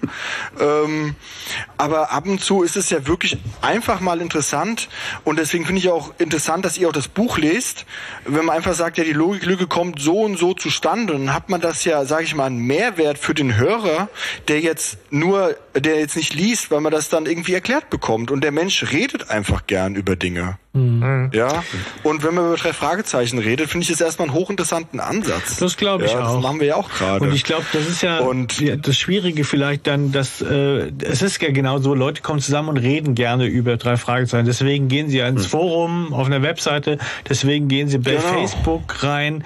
Und witzigerweise ist aber dann ganz oft, wie du sagst, dann kriegen sie sich eher in die Wolle darüber. Ne? Also anstatt zu sagen, ja, das ist halt mal. Also wir wollen uns ja unterhalten und das bedeutet ja den Austausch von verschiedenen verschiedenen Meinungen und auch von kontroversen Meinungen. Aber regelmäßig verlassen dann ja Leute die Gruppen und sagen so, jetzt ja, reicht gut, mir, wenn man hier nur zusammengeschissen wird. Ne? Weil, weil gut, sie also eher so ein Social-Media-Phänomen, ne, als jetzt drei Fragezeichen. Ja, ja nee, wenn man klar, halt die ganze Zeit darauf besteht, Recht zu haben mit seiner Meinung, dann wird's halt schwierig. Ne? Ja, genau.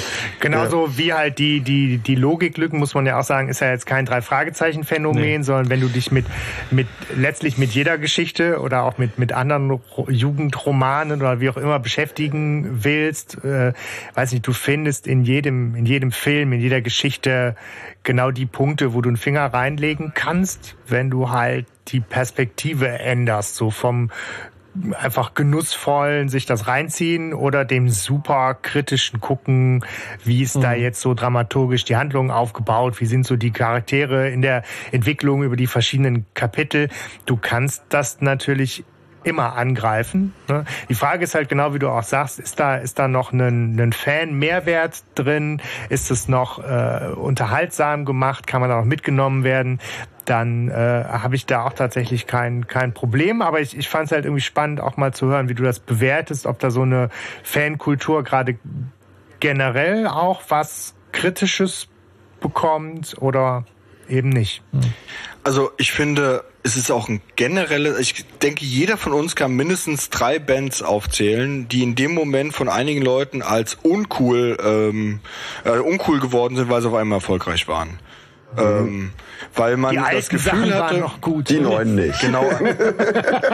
also ich bin zum Beispiel ähm, Fan von Mittelaltermusik, also in Extremo und so weiter. Mhm. Und ich war da nicht der äh, so einer, der jetzt ein Loden in der ersten Generation Anfang der 90er Markt ähm, gerutscht ist, aber so ab 2000 so also ich sag mal so, bei Extremo bin ich im zweiten Album mit eingestiegen. Also überall relativ früh mit dabei und habe so gemerkt, wie diese Bands irgendwann erfolgreich geworden sind. Und es sind mehr geworden. Natürlich nerven manchmal solche Partyfans oder so, aber auf der anderen Seite gönn ich den Menschen auch einfach, dass sie ähm, erfolgreich ähm, geworden sind. Und natürlich ändert das teilweise auch Menschen, weil man vielleicht einige Sachen nicht mehr so machen kann, wie man sie früher machen wollte, weil es einfach nicht mehr geht.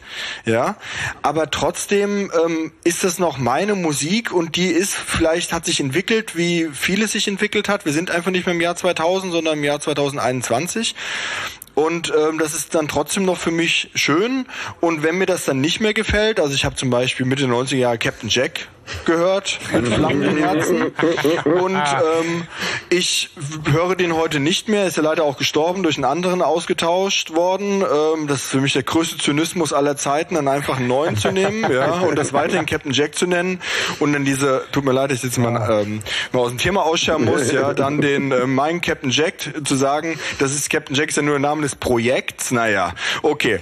Ähm, aber ich, ich danke aber, dir für deine Offenheit. Ich habe auch die ein oder andere äh, 90er Eurodance-Sünde oh yeah. in meiner Biografie auf jeden Fall. What is love? Ja, das, ja aber ich wollte es gerade einfach, ich habe das, bin jetzt seit ein paar Wochen auf Spotify, ich habe das Lied, das ist einfach ein richtig geiles Lied und ähm, von Hathaway. Und wenn man das mal in der Version, keine Ahnung, hört mit dem Dudelsack gespielt oder so, es ist einfach ein geiles Lied.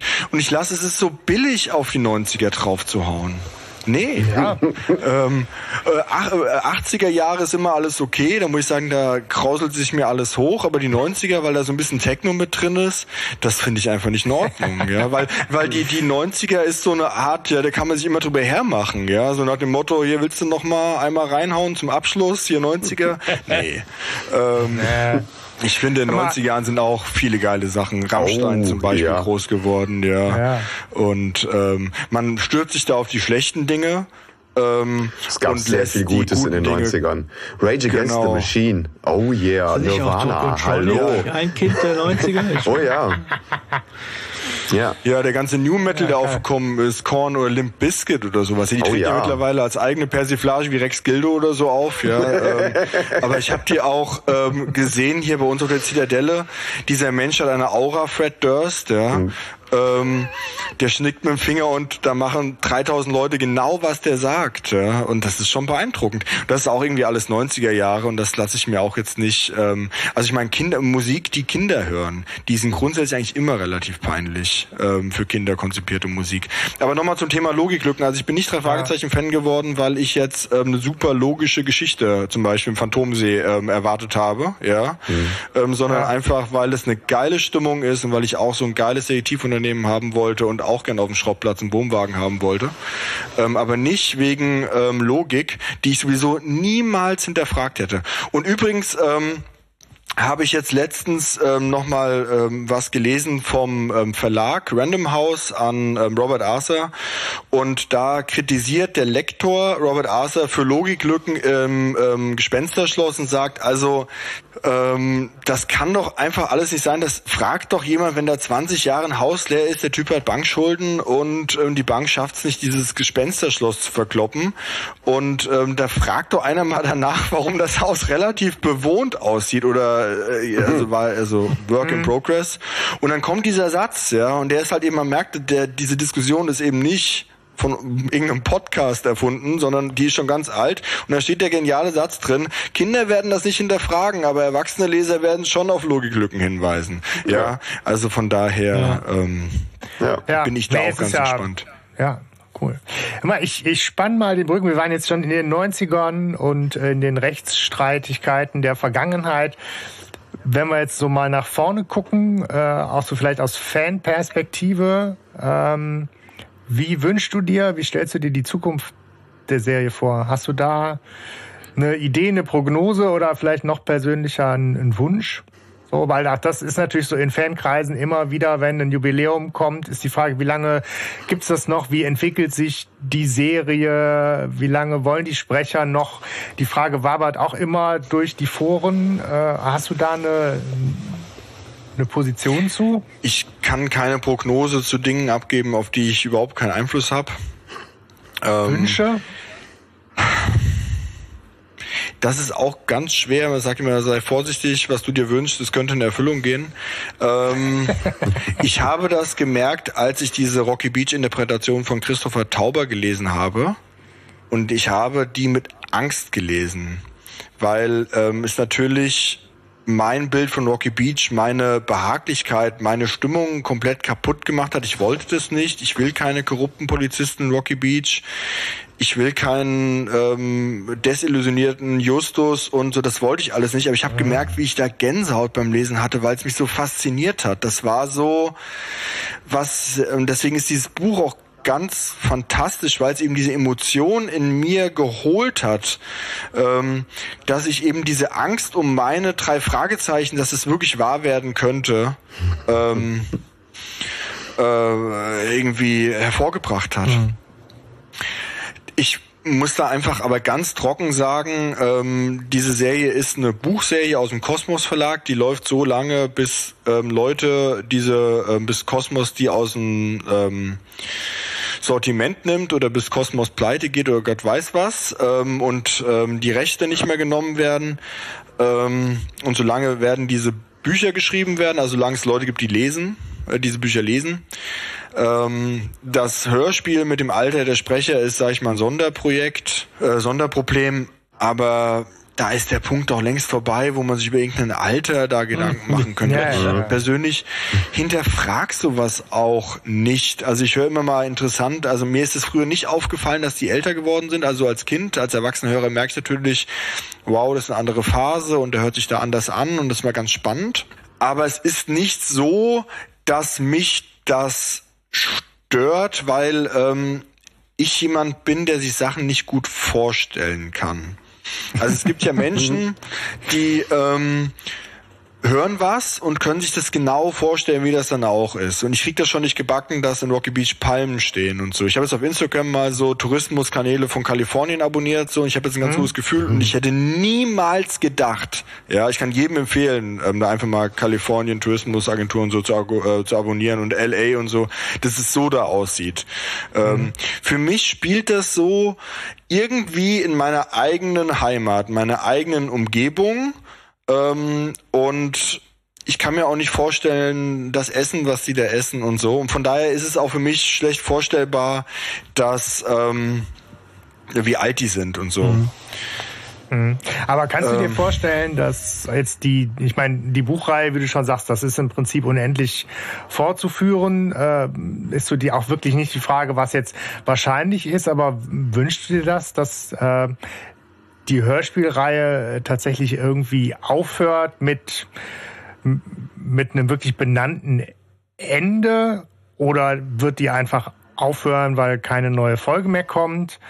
Ähm, ist ja so die Frage, wie, wie erzählt man das weiter? Wie bringt man es vielleicht auch zu einem Ende? Wann hört man auf, weil es am, am schönsten ist? Ähm, Gut, das Aufhören, wenn es am schönsten ist, das kriegen die allerwenigsten hin. Ähm ich kann da wirklich nicht so viel zu sagen, weil ähm, man muss gucken, wie lange kriegt man noch eine Qualität hin. Also ich sage es einfach mal zum Beispiel Edgar Wallace Filme, ähm, da sind die letzten fünf einfach komplett abgefallen oder so. Dann hat man einfach gemerkt, das ist ein Siechtum. Auch bei den Karl May Filmen hat man gemerkt, die Filme sind einfach billiger und schlechter geworden. Ähm, da muss man schauen, schafft man es noch, einfach ähm, gute Geschichten hinzukriegen oder leitet man wirklich so einen Verfall hin, dass es am Ende keinen mehr interessiert, ob Rom jetzt wirklich erobert worden ist oder ob das ein Jahr später in sich zusammenbricht. ähm, ja. Wenn man jetzt das so macht wie unheilig und auf dem größten ähm, Erfolgsmoment sagt, man hört auf und macht dann noch ein Comeback und dann nochmal ein Comeback, dann nochmal ein Live-Album, nochmal ein Best-of und dann nochmal und dann ist man dann irgendwann wirklich weg, weil man denkt, okay, jetzt gehst du aber wirklich, wobei ich den Typen wirklich cool finde mit seiner, ähm, mit seiner Biografie. Ähm, ja, ich würde es einfach so laufen lassen, weil ich meine, die Geschichte ist nach, nach vorne offen und wenn jetzt einer kommen würde und würde dann sagen, ähm, wir hören jetzt auf, das wird wahrscheinlich emotionale Ausnahmezustände bei Leuten ähm, bedeuten. also auch zum Beispiel der eine Typ, der da Winne, im Winnetou 3 Winnetou erschossen hat, der hat ja danach Morddrogen bekommen und hm. so. Damals ähm, schon. Ich dachte, das gab's du bei Damals Facebook. schon, ja. Ja, nee, äh, der hat wirklich Morddrohungen bekommen, Rick Battaglia. Und also ich finde das so nach dem Motto ein gecastetes Ende und dann, also dann würden sie sich wahrscheinlich nochmal so viel Mühe gegeben, dass es dann wirklich schade wäre. Und ich sehe ehrlich gesagt aus ja. ähm, marktwirtschaftlicher, solange es Leute interessiert, solange Leute das gut finden, und man sieht ja immer, Leute finden es gut, wenn sie bereit sind, dafür Geld auszugeben oder, oder ihre, also das Wertvollste, was wir auch mit haben, ist ja Zeit. Also Leute sind bereit, eine Stunde Lebenszeit Zeit dafür zu ähm, erbringen. Mhm. Für eine neue Folge, solange würde ich es einfach weitermachen, solange alle dann noch Spaß haben. Mhm. Ähm, deswegen, also ich bin da der, der falsche Ansprechpartner, weil ich es einfach auch nicht mitentscheide und weil meine Position da auch relativ egal ist und ähm, ich hätte das jetzt persönlich tatsächlich eher auch als als Fanperspektive, ja. ne, gar nicht aus als Fan aus Fanperspektive ist es so, dass ich es persönlich nicht verkehrt finden würde, wenn die noch mal zwei, drei Jahre altern würden und hätten ähm, so ein Studentenalter. Mhm. Ähm, das wäre für mich kein Problem, weil ich mir eh nicht vorstellen kann, dass das 15-, 16-Jährige sind. Also das stelle ich mir sowieso nicht vor. Das heißt, ja. diese Umstellung wäre für mich gar keine Umstellung und ich hätte auch, man kann auch noch mit 21 Respekt vor seinen Eltern haben und mhm. so weiter. Ich finde das eher ähm, heute komisch, wenn die sich da wirklich sagen, ich muss mit dem Abendbrot sein und darf ich noch mal wegfahren und so. Also das, das finde ich könnte man ähm, machen. Ähm, aber das aber du hast ja auch schon gesagt, es gibt eigentlich keine Notwendigkeit, das zu machen, weil ne, alles, mhm. was da für sprechen würde an Diskrepanz zwischen Stimme und Rolle und weiß ich nicht, ist, ist halt schon längst irgendwie so passiert und ist ja auch schon längst angenommen und das Problem von so einer Notwendigkeit ist natürlich immer, wenn so eine Notwendigkeit erstmal da ist und dann wird das Ruder runtergerissen, dann wird eigentlich nur der Untergang beschleunigt. Mhm. Ähm, weil noch die letzten, ähm, die ähm, einem dann noch bei der Stange geblieben sind, dann auch noch verprellt werden mit einer Neuerung. Und man schafft eigentlich nicht, sich neue heranzuführen. Aber da finde ich diesen ähm, äh, die, die Existenz der drei Fragezeichen Kids, indem man wirklich sagt, man hat ähm, ein Kinderprodukt eben für Grundschulalter und dieses Kinderprodukt gibt einem eben die Luft, dass man sagt, die können zwei bis drei Jahre später einsteigen in die Erwachsenenserie oder in die jugendlichen Serien, weil die eben vorher die Kids hören. Mhm. Gibt mhm. eigentlich gut Luft für kompliziertere und erwachsenere Plots. Ähm, hm. Das finde ich ist auch, wenn man sagt, die Geschichten sind heute zu, äh, zu konstruiert oder zu kompliziert, ist halt eben, sag ich mal, eher ein Problem, dass man seine ähm, Leser wahrscheinlich zu ernst nimmt. Ähm, dass man eben sagt, man will wirklich eine total anspruchsvolle Geschichte hinzaubern. Ich sage auf Lesung manchmal das Beispiel unheimliche Drache. Es sollte sich heute mal einer trauen, ja, einen Bankunüberfall ja, mit einem äh, Drachen, was kommt da raus? Drachenpanzer aus dem, ähm, aus dem Meer raus, der erstmal alle Hunde einsammelt, um dann unten eine ja, Bank ja, zu überfallen. Ja, also das sollte sich heute wirklich mal einer trauen. Ich würde gerne mal in so ein Paralleluniversum leben, wo der Fall noch nicht veröffentlicht ist und dann mal in die Fanszene ähm, hineinhören. Ähm, genau. Sind wir auch drüber gestolpert, ja, genau. Ja. Und trotzdem finde ich es geil. Ja, ich finde es geil, dass es einer macht. Ähm, ja. Genau, aber ich finde es halt auch geil, weil es halt bei mir einfach nostalgisch äh, verklärt ist. Ne? Ich glaube, wenn der Fall jetzt heute rauskäme, würde ich den auch jetzt mit 41 nicht mehr so cool finden. Ja, aber wir haben das die halt als Kinder so, gehört. Das so. Mit, authentische, du wächst halt mit der Serie. Nein, und wie du das vorhin ja, auch schon sagtest, ne, als Kind hat man sowas halt schlichtweg nicht hinterfragt und dann kam es auf die Atmosphäre an. Und da bist du ja schon da. Da war das gruselig. Ja. Der Drache war einfach gruselig. Ja. Dann kommt der Drache. Und der war dann kommt geil. Dann jemand mit einer Harpune. Ja. ja. Aber wir können ja auch mal äh, hier die 209 Folge mit Kreaturen der Nacht. Ich finde die vom Plot her auch sauber und geradlinig erzählt.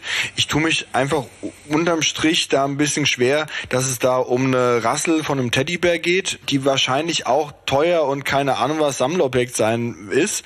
Und ähm, was dieses, ich bin jetzt keiner, der so großartig Hip-Hop-Musik hört oder so, aber ich finde dieses, ähm, dass dieses Setting schon so ganz spannend und dieses bunte und flippige, ähm, was bei Crimebusters eher gewesen wäre, das Ganze hätte in LA stattgefunden und man hätte so quasi diesen Kontrast gehabt. Also Rocky Beach, das beschauliche Rocky Beach, und dann wäre das eben nicht ein Palisades Park gewesen. Das macht für mich so ein bisschen komisch, aber ähm, diese, ich habe da auch viel drüber nachgedacht, eben an diese Endszene mit diesem, ich klicke jetzt hier und dann ist der Song im Internet und so weiter, ob das wirklich so realistisch ist als Gefahr.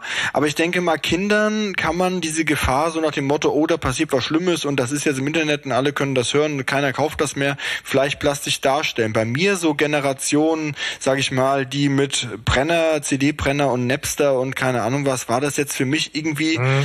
sowas, was vielleicht in meiner Kindheit mal funktioniert hätte. Ich weiß nicht, so ein Rammstein-Album wie das 2009 mal mal geleakt worden ist, dass dann Lieder schon ja. draußen waren und so. Aber irgendwie, für mich ist das kein Thema mehr von 2021.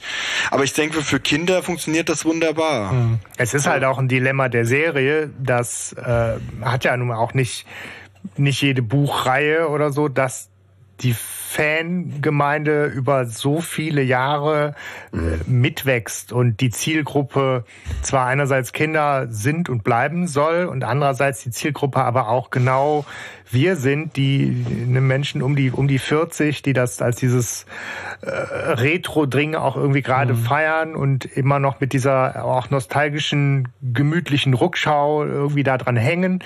Ähm, das ist natürlich auch nicht einfach beides zu bedienen. Das, glaube ich, muss man ja. einfach auch der Serie immer wieder äh, zugutehalten, dass sie da einen Spagat zu stemmen hat, den nicht viele vergleichbare äh, Reihen, Hörspielreihen schon mal gar nicht irgendwie auch zu stemmen haben. Ne? Mal vielleicht eine, wieder eine Analogie zu den 90er Jahren. Oasis finde ich auch eine extrem geile Band. Auch gerade die ersten drei Alben sind einfach hammermäßig. Ich höre mir immer wieder gerne Oasis an. Und die beiden Gallagher-Brüder sind ja auch welche mit klarer Kante. Und da wird auch immer gesagt, die sollen mal ein Comeback machen. Und er sagt immer, ich glaube, Noel Gallagher sagt immer, was soll mir das bringen? Ich mache ein Comeback. Und dann gehen dann ähm, 50.000 Leute, drehen sich um nach dem Konzert, gehen raus in den Kopf und sagen, ja, früher waren sie doch irgendwie geiler. Ja. Mhm, und dann sagt er, muss mir erst ein paar Millionen für geben geben, dann tue ich mir das an. Und das ist einfach so. Also mein Vater zum Beispiel hört gern Stones und so weiter. Wenn die Stones ein neues Album rausbringen, ich persönlich wäre erstmal dankbar, nach dem Motto, geil, die bringen ein neues Album raus oder Paul McCartney, aber dann ist es alles nicht mehr so wie früher, ja. Mhm. Und ähm, also ich muss sagen, ich finde die alten Sachen auch geiler, weil die ähm, an mehreren Ebenen ähm, mich packen. Aber es ist jetzt nicht so, dass ich jetzt massiv gestört bin, wenn da was Neues rauskommt oder dass mich das wirklich manifest ärgert. Also es ist jetzt anders wie zum Beispiel im Fußball, ich bin Werder-Fan und natürlich lebe ich gern so im Jahr 2004 und Champions League und keine Ahnung was alles. Ähm, und natürlich könnte man diese drei Jahre immer wieder in Dauerschleife in meinem Fußballleben abspulen lassen. Aber es ist so, dass mich Werder heute noch massiv abfacken kann, wenn die zum Beispiel absteigen würden oder verlieren. Und das ist eben bei drei Fragezeichen anders, ja, weil ähm, es vielleicht das absolute Hoch nicht mehr da ist, was auch was auch an mir liegt, aber ähm, es ist eben nicht in den Bereich geht, wo man mich wirklich so nach dem Motto, mein ganzes Wochenende ist zerhagelt. Hier, was ist denn los, Christian? Ah, die drei Fragezeichen Folge, die letzte. Ach, ich konnte die ganze Nacht nicht schlafen, weil die ist so schlecht, ja. Und auf der Arbeit ziehen mich alle auf, weil die neue TKKG ist wieder deutlich besser als die neue Fragezeichen-Folge, ja. Und man hat wieder das Derby verloren und so und dann Insolvenz und der Trainer ist wieder entlassen worden. Das passiert ja alles nicht. Ähm, ja. Naja. Aber eine interessante Frage hat sich für mich da jetzt schon aufgetan. Eigentlich, vielleicht habe ich es auch irgendwie gar nicht mitgekriegt, so, aber äh, gibt es da eigentlich öffentliche Zahlen zu bei der Marktanalyse, wer jetzt wirklich die Haupt, also wer die Käufer sind? Sind's, ich habe ja natürlich in meinem Kosmos, in meiner Bubble, sind das hauptsächlich die Alten, ne, die das vorantreiben. Vielleicht mit noch ein paar 20, 30-Jährigen dabei. Oder ist es wirklich so, dass hauptsächlich Kinder diese Serie kaufen? Das äh, hat sich ganz stark geändert. Also das war ähm, so, also wenn man das mal kurz mal die Geschichte da durchgeht, der Verkaufszahlen war das so, dass äh, Mitte, Ende der 90er ähm, die Hörspielhörer größtenteils ähm, diese Kassettenkindergeneration war. Also das kann man durch Marktanalysen, auch durch, sag ich mal, qualitative Forschung ähm, eben äh, herausfinden. Ähm, und bei den Buchkäufern ist es so, ähm, das hat sich auch nicht geändert. Ähm, Mitte, Ende der 90er Jahre ist es eigentlich immer die gleiche Alterskohorte, die liest. Und da hat sich mhm. auch bei diesem drei Fragezeichen Boom Mitte Ende der 90er Jahre, ähm, der ist bei den ähm, bei den Büchern nicht angekommen. Und das war ganz lange so, dass quasi nur das eine Sache von Älteren waren, aber das hat sich ganz gewaltig geändert. Ich glaube, es ist mittlerweile wieder 50-50. Mhm. Ähm, okay. Dass natürlich ähm, die Generation der Kassettenkinder sehr stark darauf achtet, was ihre Kinder hört und dass es natürlich auch ein, eine tolle Sache ist, drei Fragezeichen, nicht irgendein Trash, den man vorgesetzt bekommt von früher, sondern einfach coole Hörspiele und ähm, dass deswegen eine ganz neue Generation herangewachsen ist, auch durch die drei Fragezeichen Kids Deswegen so nach dem Motto, das interessiert nur noch Ältere.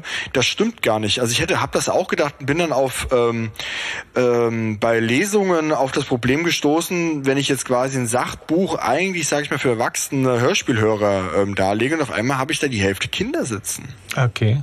Mhm. Ähm, und dann ist es nicht so klar, dann haben die oftmals dann ihre Eltern mitgebracht oder die Eltern sind hingegangen mit den Kindern, weil die wussten, die Kinder hören das gerne. Ich hatte mal ganz selten meine ähm, Lesung mal in ähm, Rüsselsheim, da saß einer im Publikum, der war 50, 55 und der ist mit der Folge ähm, Insel des Vergessens, die ihr auch schon besprochen habt, das in die Serie eingestiegen in dem hohen Alter und war dann auf einmal total Feuer und Flamme. Also sowas habe ich noch nicht miterlebt, dass einer so quasi das, so das ganze Leben Geil. an einem vorbeigegangen ist, auf einmal lernt mal so eine Kinderserie kennen und ist dann auf einmal vollkommen außer ja, Rand geil. und Band. ähm, er saß auch dann voll enthusiastisch in der ersten Reihe. Mhm. Ja, ähm, deswegen ähm, ist das schon eine Sache, wo auch viele ähm, Kinder mit am Start sind. Also zum Beispiel bei meiner Nichte mhm. war es so, die haben das auch in der Schule gelesen.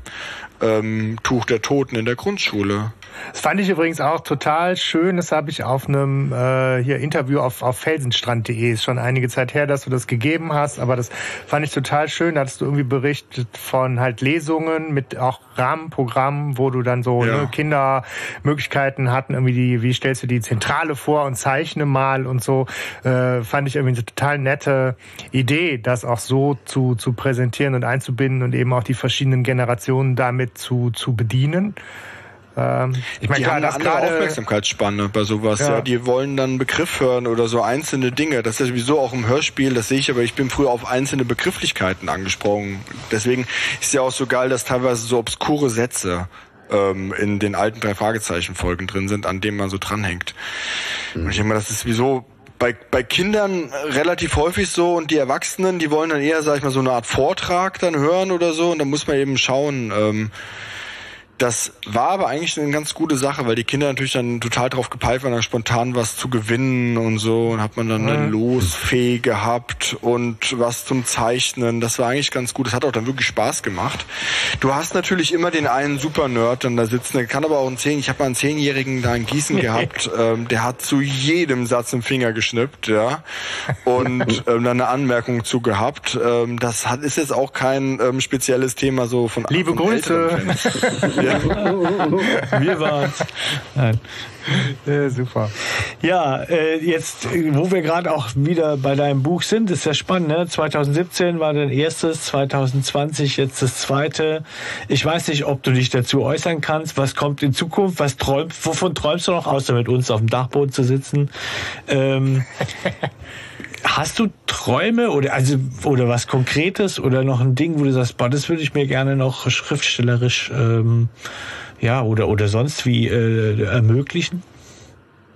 Das kann ich ganz schwer sagen, weil ich jetzt weil die drei Fragezeichen nie so mein totaler Lebensinhalt waren. Also ich bin auch nicht so der typische Mensch, der was vergöttert oder so ein typischer Fan. Ähm, das habe ich irgendwann ähm, im Ende meiner Kindheit hinter mir gelassen. Ich habe jetzt keine Poster von jemandem im Zimmer hängen und so.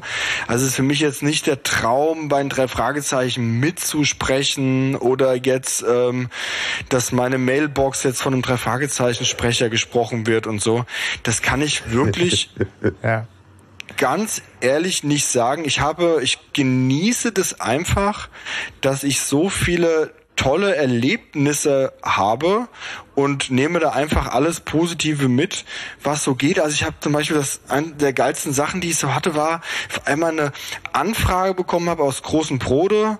Das ist ähm, gegenüber vom Fehmarn, aber auf dem Festland, dass ich ähm, doch bitte da in der Urlaubszeit kommen sollte und sollte als Programmpunkt den Urlaubsgästen dort was über die drei Fragezeichen erzählen. Da bin ich quasi gebucht worden. ähm, so und dann habe ich natürlich gemacht. Äh, dann denke ich mal ähm, okay, da ist jetzt jemand bereit und sagt, ich soll quasi für Geld seine Touristen bespaßen, er hat ein Budget und das setzt er für mich an, das ist natürlich erstmal toll. Ja. Und dann bin ich dann da mit dem Kumpel mit dem Zelt angerückt, wir haben dann drei Tage da gezeltet und ich hatte dann abends einen Auftritt da im ähm, im Meerhaus oder wie das hieß, war überall plakatiert, dass ich da bin. Und ähm, abends war mal so eine Reggae-Bar da ähm, und dann so kommen da die Leute rein, ach, hallo Herr Rodenwald und so. Und dann ähm, ja, cool. war das einfach so von der Sache her, also dieses Erlebnis, ich könnte jetzt nicht sagen, ja cool, der war mal drei Tage an der Ostsee, ja, aber es war irgendwie, dass sich das so ergeben hat, einfach was, was ähm, was einfach was Schönes, also dieser Empfang dort und dass der dann eben drei Fragezeichen Fan war.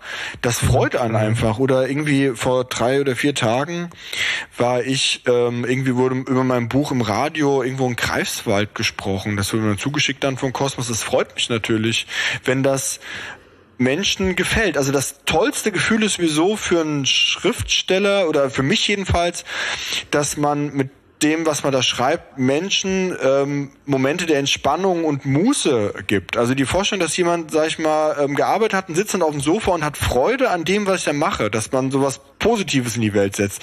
Oder dass man danach eine nette E-Mail bekommt. Das ist einfach, würde ich mal sagen, als so ein eigentlich ein sehr, ein sehr großes geschenkt. Ich kann nicht sagen, dass ich jetzt ein großes Ziel hätte. Ich, ich habe nach dem Buch dann gesagt, so jetzt Schluss, ich schreibe nie wieder ein Buch. Das ist so, man fühlt sich dann irgendwann am Ende, das ist wie bei so einem Marathon, am Ende will man eigentlich, dass es vorbei ist, dann hat man keine mhm. Lust, die Druckfahne nochmal zu lesen und die Fußnoten nochmal zu bearbeiten und dann nochmal rückfragen und hier nochmal und das und dann, ähm, da will man, dass es vorbei ist. Ja, wie bei so einer mhm. Abi-Klausur. Es muss dann auch einfach mal vorbei sein. Und dieses, dieses Gefühl von einem Autor, wenn man den abgearbeitet hat, hat das Manuskript abgegeben, aber danach ist es einfach nicht vorbei. So, und dann ist es aber vorbei. Man hat die Druckfahne da und dann ist erstmal so zwei Monate lang gar nichts. Ja, und dann sitzt du dann da an der Veröffentlichung deines Buches und es passiert eigentlich erstmal gar nichts. Ja, weil es ja ein Buch, das muss erstmal gelesen werden, gekauft werden. Ja, das ist nicht so wie bei Musikern, du hast dann ein Album online und dann hast du sofort Feedback, sondern es passiert viel, es ist ganz mhm. lang gestreckt. Mhm. Ähm, natürlich ist das toll, mit ähm, Andreas Fröhlich zu telefonieren. Aber in dem Moment, in dem man zum Beispiel mit Andreas Fröhlich telefoniert, ist man ja nicht so im Ausnahmezustand, so, ich telefoniere jetzt mit Andreas Fröhlich oder so, sondern du telefonierst mit einem Menschen und du hast ein, so eine Agenda und du fällst da nicht in so ein Anhimmeln, obwohl das einfach toll ist, was er macht. Und natürlich besonders ist, dass er mir seine Zeit gibt und mit mir telefoniert. Ja, oder wenn auf einmal freitagsabends ja. um acht das Telefon klingelt, das ist eine Nummer mit aus Schleswig-Holstein und dann sagen wir, ja, hier ist Körting. Ja, das ist, das ist mhm. wirklich toll. Ähm, oder dieses tolle Video, was sie da gemacht hat aus dem Studio, was ich da auch gepostet habe. Das sind ganz tolle Momente. Mhm. Aber ich könnte jetzt nicht sagen, dass ich jetzt ein Ziel habe, außer weiterhin ähm, da so schöne Momente für mich und vielleicht hoffentlich auch andere zu generieren. Ich spitz mal die Frage nochmal zu. Hast du gerade was im Köcher? Gibt es ein Projekt, an dem du arbeitest? Gibt es das dritte Buch aus dem Drei-Fragezeichen-Universum? Oder Edgar Wallace? Oder bist du jetzt gerade der Historiker, der sagt, ich habe noch ganz andere Themen und Publikationen. Ähm, das Drei-Fragezeichen-Thema muss gerade tatsächlich auch so, wie es ist, jetzt gerade mal, mal warten. Da gibt's andere Projekte. Verstehst du, dass wir dir da was aus der Nase ziehen ja, wollen, natürlich. woran nee, du gerade an deinem okay. Also- Schreibtisch also, sitzt? Ne? Also ich ähm, arbeite auch an einem Buch, aber ganz locker. Ähm, ich gucke immer, was macht Spaß und ähm, wo komme ich weiter. Ähm, also es ist, wäre Blödsinn, einfach ein Buch zu schreiben, nur weil man jetzt ein Buch schreiben will oder wenn man irgendwas veröffentlichen will. Ich bleibe auch meinem Thema treu, drei Fragezeichen. Ähm, ob das dann irgendwann für eine Veröffentlichung reicht oder nicht, das muss man dann mal schauen. Also ich habe jetzt auch keine Lust auf einen Vertrag oder irgendwie sowas. Ja, ähm, ich verfolge auch immer ganz viele Ideen parallel und treibe die immer so voran bis zum Ding, wo ich jetzt sagen muss, dann muss ich mich wirklich mal fokussieren. Also wenn das jetzt wirklich, wenn ich jetzt wirklich weiß, jetzt gilt, dann stehe ich morgen um fünf auf und dann wird dann wirklich mit Schreibdisziplinen, ich mache das alles so nebenbei, und habe noch Kinder und so weiter ähm, dann ähm, will ich erstmal so dieses ohne Druck schreiben, recherchieren. Ähm, das mache ich gerade. Ich krieg dann auch immer wieder Anfragen, ähm, hast du nicht Bock, mal so ein Buch über TKKG zu schreiben? Hätte ich wahnsinnig viel Lust. ähm, das Problem ist aber, da müsste ich mich wirklich dann mal komplett einlesen und einfinden. Da hätte ich auch wahnsinnig viel Lust, dann müsste ich erstmal arbeitslos sein. Ähm, dann würde ich das vielleicht machen. Ja, kann ich das ja von meiner Liste streichen. Nee, dann nicht, dann nicht. Nee, mach das mal. Also ich fände das toll, wenn das einer macht. Ich würde mir das auch sofort kaufen. Äh, da habe ich aber wirklich noch keine Zeile geschrieben, noch nichts irgendwie so. Ähm, da ist auch wirklich nichts in Planung. Aber ähm, das werde ich öfters da mal wirklich gefragt, ob ich nicht mehr das gleiche mal zu dem Thema und zu dem Thema. Ähm, es macht schon Spaß, sowas, sage ich mal, sich zu erschließen. Ähm, ja, also ich schreibe über, ich, ich recherchiere gerade zu drei Fragezeichen, ähm, zu Klassikern und ich habe ja eben schon mal ein paar Sachen auch immer wieder fallen lassen an der einen oder anderen Stelle, was mir so aufgefallen ist. Ähm, äh, hab mir auch mal so angeschaut, ähm, wovon sind eigentlich Dinge inspiriert in drei Fragezeichen? Büchern, also zum Beispiel in Sherlock Holmes, wie viel Sherlock Holmes steckt eigentlich in drei Fragezeichen drin? Und ähm, ja cool, mhm. wie viel ähm, andere Serien und wie kommt man, äh, hat Robert Arthur das aufgebaut? Also es gibt ja schon auch, ähm, wenn man zum Beispiel mal die Bande der Rotbärtigen oder Rothaarigen sich mal anschaut, also da geht es darum, dass ähm, ähm, eine Zeitungsannonce ist, in dem ähm, jemand gesucht wird, der rote Haare oder roten Bart hat. Mhm. Und die einzige Aufgabe von dem wird dann genommen, die einzige Aufgabe von dem ist dann das Telefonbuch oder irgendwas abzuschreiben. Und der kriegt dafür wahnsinnig viel Geld. Und ähm, den Zweck, den damit erfüllt wird, ist einfach nur, dass der aus seiner Bude rauskommt und unter seinem Haus durch einen Tunnel zu einer Bank ähm, bauen kann. wenn ich das richtig zusammenkriege. und äh, das sind ja auch so Motive, die kennen wir schon auf ein paar anderen ähm, Dingen. Also ähm, da fällt mir so ähm, spontan, also dieses Motiv kommt öfter vor. Ähm, zum Beispiel im Roten Pirat oder bei der Schwarzen Katze, also wo so Leute zusammengetrommelt werden, die sollen, äh, sollen eigentlich was also so sich quasi so vorstellen mit was. Das sind schon interessante Dinge. Die Gnome. Ob das jetzt unter die Gnome, ja genau. Also der verschwundene Schatz ja. ist ähm, sehr, sehr stark davon. Da muss man gucken, ja. welche Motive verbindet man Oder da. Die Büsten aus Fluch des Rubins. Mhm. Sind auch aus die sechs Napoleons. Die Geschichte hatte ich noch nicht gelesen, aber das ist ähm, auch relativ klar. Das wäre natürlich dann mal interessant zu schauen, ähm, welche ähm, Bücher hat eigentlich Robert Arthur in seinem Bücherregal stehen und wie kommt das da überhaupt hin? Ähm, Gut, da muss man eben mal schauen, ob das überhaupt was hergibt. Also jedenfalls beschäftige ich mich gerade ähm, damit und schreibe auch immer ein bisschen was auf. Und das ist auch wirklich sehr spannend.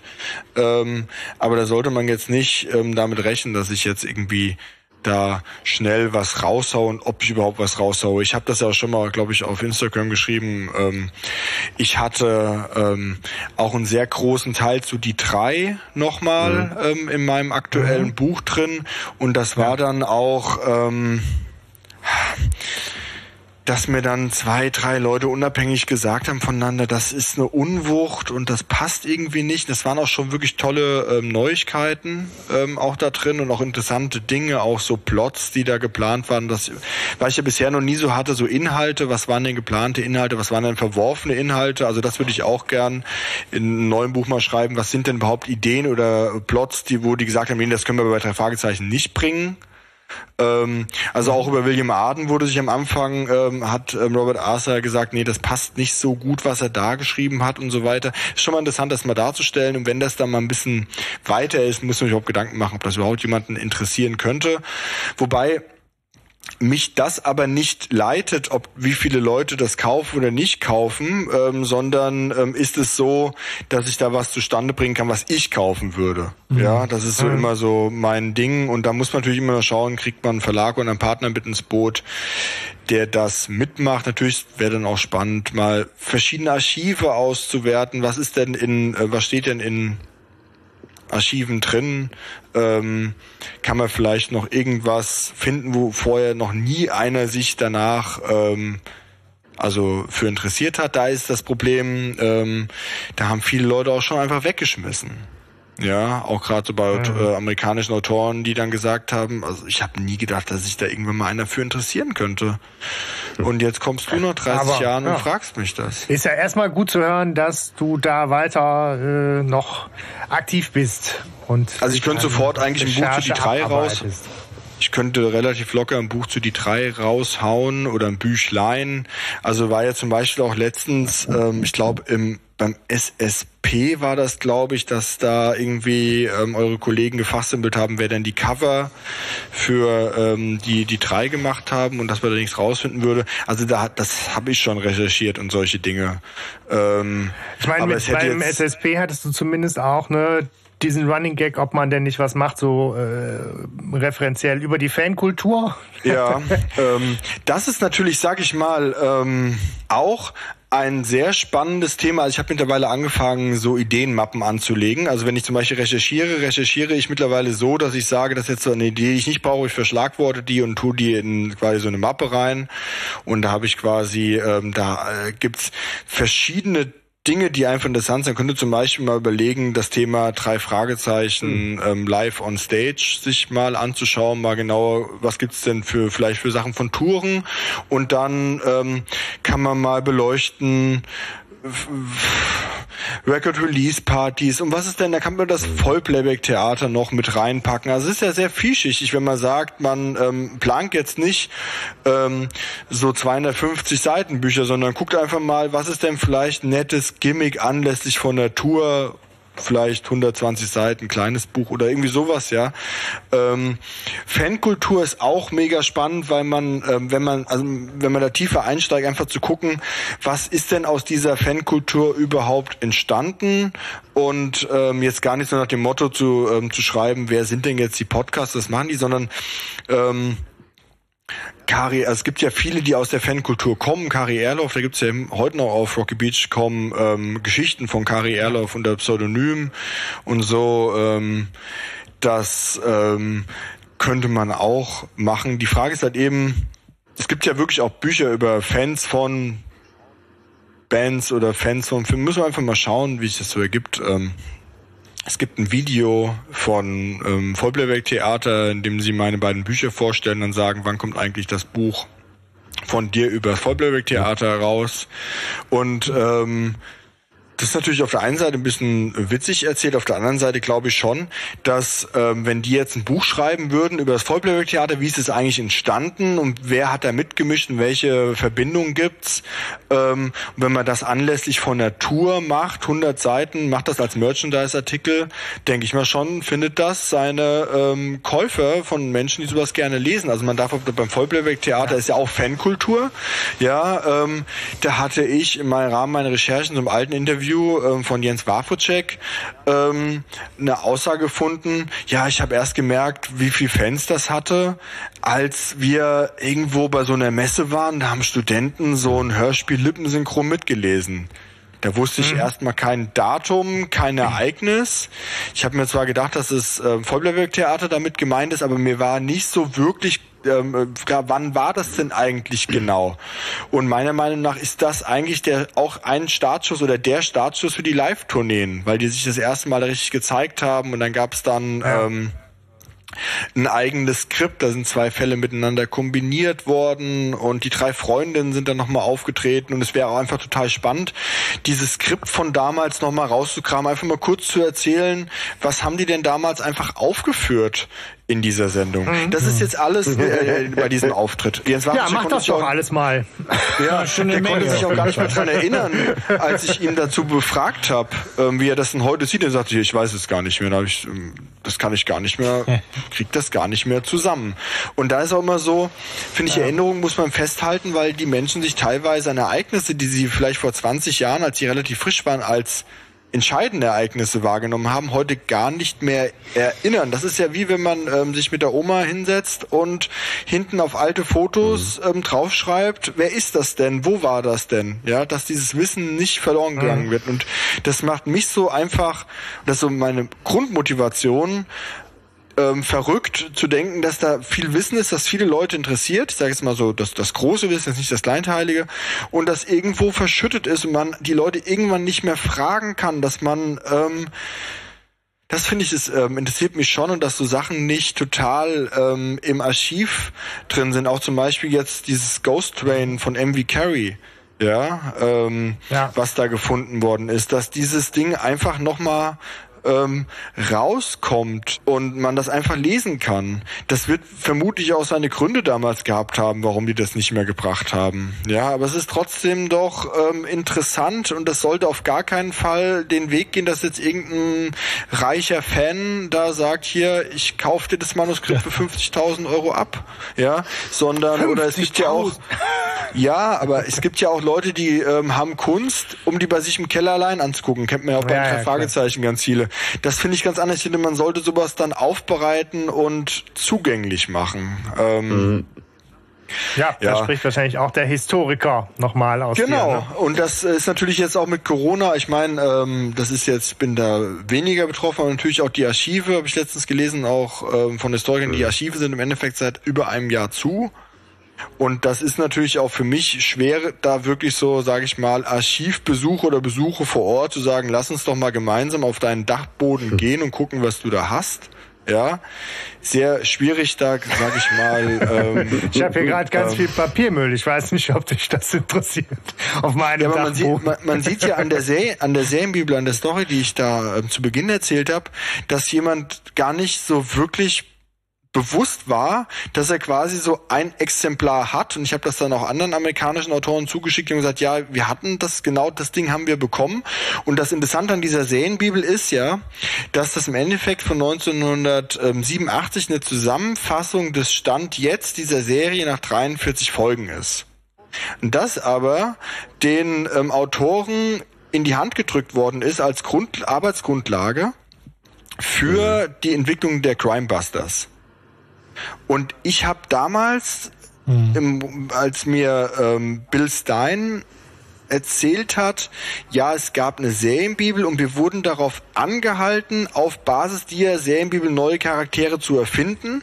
Da habe ich damals nicht wirklich kapiert, wie denn dann in die ersten Folgen dann eigentlich schon diese ganzen neuen Charaktere mit reinkommen. Das war für mich ein bisschen unlogisch. Ja, und das ist auch immer noch interessant heute für mich, ähm, weil die müssen ja im Endeffekt diese Serienbibel gemacht haben, die alle hatten, und dann haben sie sich da anscheinend an irgendeinem Punkt gedacht, mhm. nee, wir machen das alles mal drei Jahre älter. Weil nämlich in der mhm. Serienbibel steht drin, Frauen spielen für die überhaupt keine Rolle. In der Serienbibel steht drin, die drei Fragezeichen spielen in den 50er Jahren in einer äh, weißen Mittelklasse-Gesellschaft. Da steht ja alles drin. Ja, und so sind ja im Endeffekt auch die ersten 43 Folgen, also ich, äh, muss man natürlich, wenn man jetzt ähm, von der deutschen Zählweise ausgeht, im Endeffekt, ähm, wenn man jetzt mal die Originalmusik rausnimmt, quasi die ersten 46 Folgen ähm, dann nehmen, die spielen quasi in diesem Milieu und danach ändert sich das. Und ähm, warum sich das ändert und wer das eigentlich mit genau zu verantworten hat, dass sich so das geändert hat, ist mhm. auch eine spannende Frage, der ich auch gerne mal nachgehen würde. Ähm, aber das ist natürlich auch so eine mhm. Sache, dass ich da bei Leuten nachbohre, ähm, für die das einfach super lange her ist. Also ich folge auch bei Instagram Peter Ranges, ja, und ähm, der hat auch ganz viele Bücher geschrieben, genauso wie G.H. Stone und andere. Und der hat aber eben einfach nur ähm, zwei, drei Fragezeichen-Bücher geschrieben. Und das spielt in sein, und das ist auch noch sehr, sehr lange her. Also es ist Gefahr im Verzug und ähm, Brainwash. Und das ist auch noch sehr, sehr lange her. Und dann kommt dann irgendeiner und versucht ihn da festzunageln, wie war das eigentlich damals?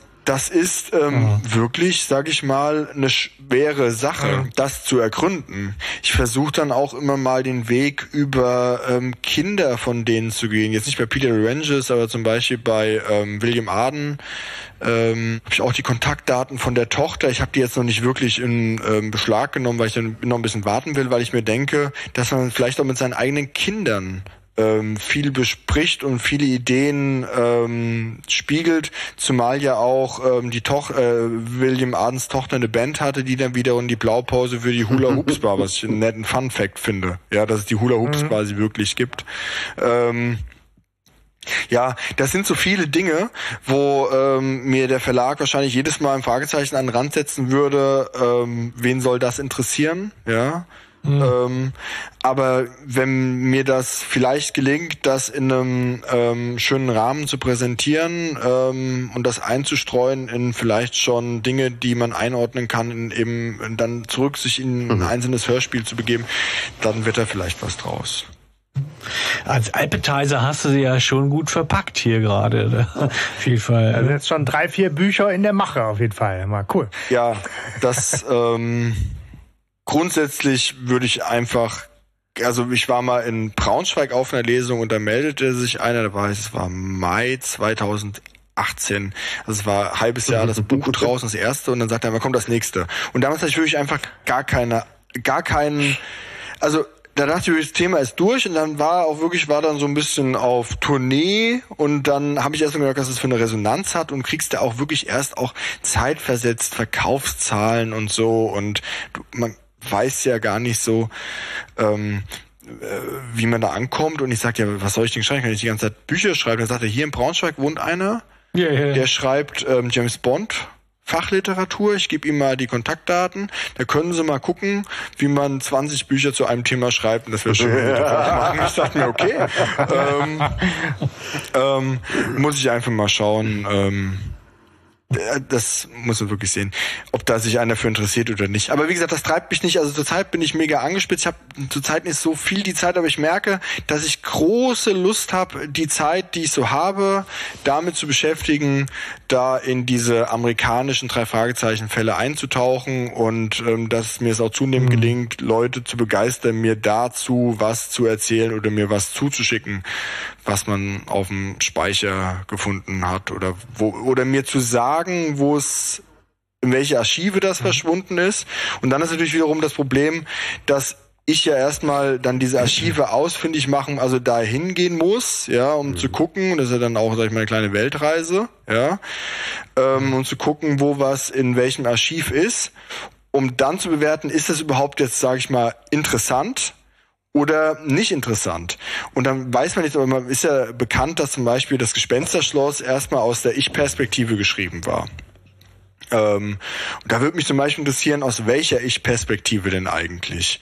Ähm, da gibt es ja verschiedene Dinge, an die man sich annähern kann. Also zum Beispiel Skinny Norris ist ja später reingekommen, ähm, ähm, weil da Dinge umgestellt worden sind und ähm, Bob hatte ja ein Gipsbein, also kann eigentlich, wenn Bob nicht dabei gewesen ist, weil dann Gibson hat eigentlich auch nicht aus der Ich-Perspektive diese Geschichten erzählen. Also er kann nicht der Watson von Justus gewesen sein, aber es kann eigentlich auch nicht meiner Meinung nach Justus das erzählen, ähm, weil es eigentlich gar keinen Sinn geben würde, dass, das, dass der Mastermind seine eigene Geschichte erzählt. Das würde auch in der ganzen, also es, es macht eigentlich nur Sinn, wenn Bob ähm, der drei Fragezeichen Watson ist und nicht Peter, weil Peter ist ja jetzt nicht so der Intellektuelle, der jetzt Bücher schreiben würde, ja.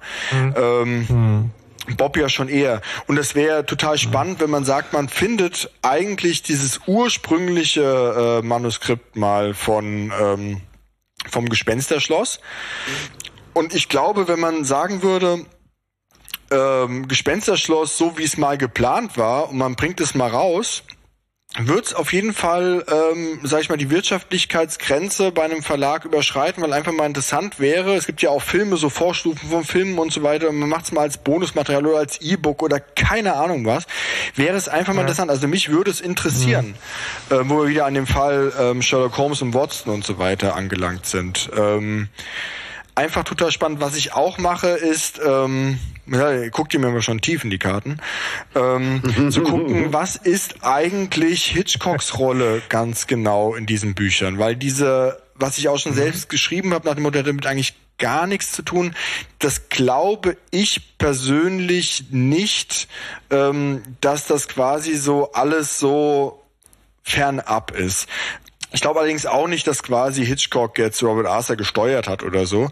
Aber Robert Arthur ist schon eine sehr, sehr, sehr präsente Person in diesen ganzen Hitchcock-Anthologien, Merchandise und was alles in Hitchcocks Namen rausgekommen ist. Und äh, wenn man guckt, dass zum Beispiel auch die Vögel eigentlich eine Kurzgeschichte, meine ich, war, die auch in so einer Anthologie drin stand und der dann das quasi in seiner eigenen Anthologie gelesen hat. Ähm, also ich meine zumindest, dass das so war. Ähm, ist es schon eine spannende Sache, dass, keine Ahnung, auch Hitchcock auch locker vielleicht einen Robert Arthur ähm, eine Kurzgeschichte gelesen haben könnte.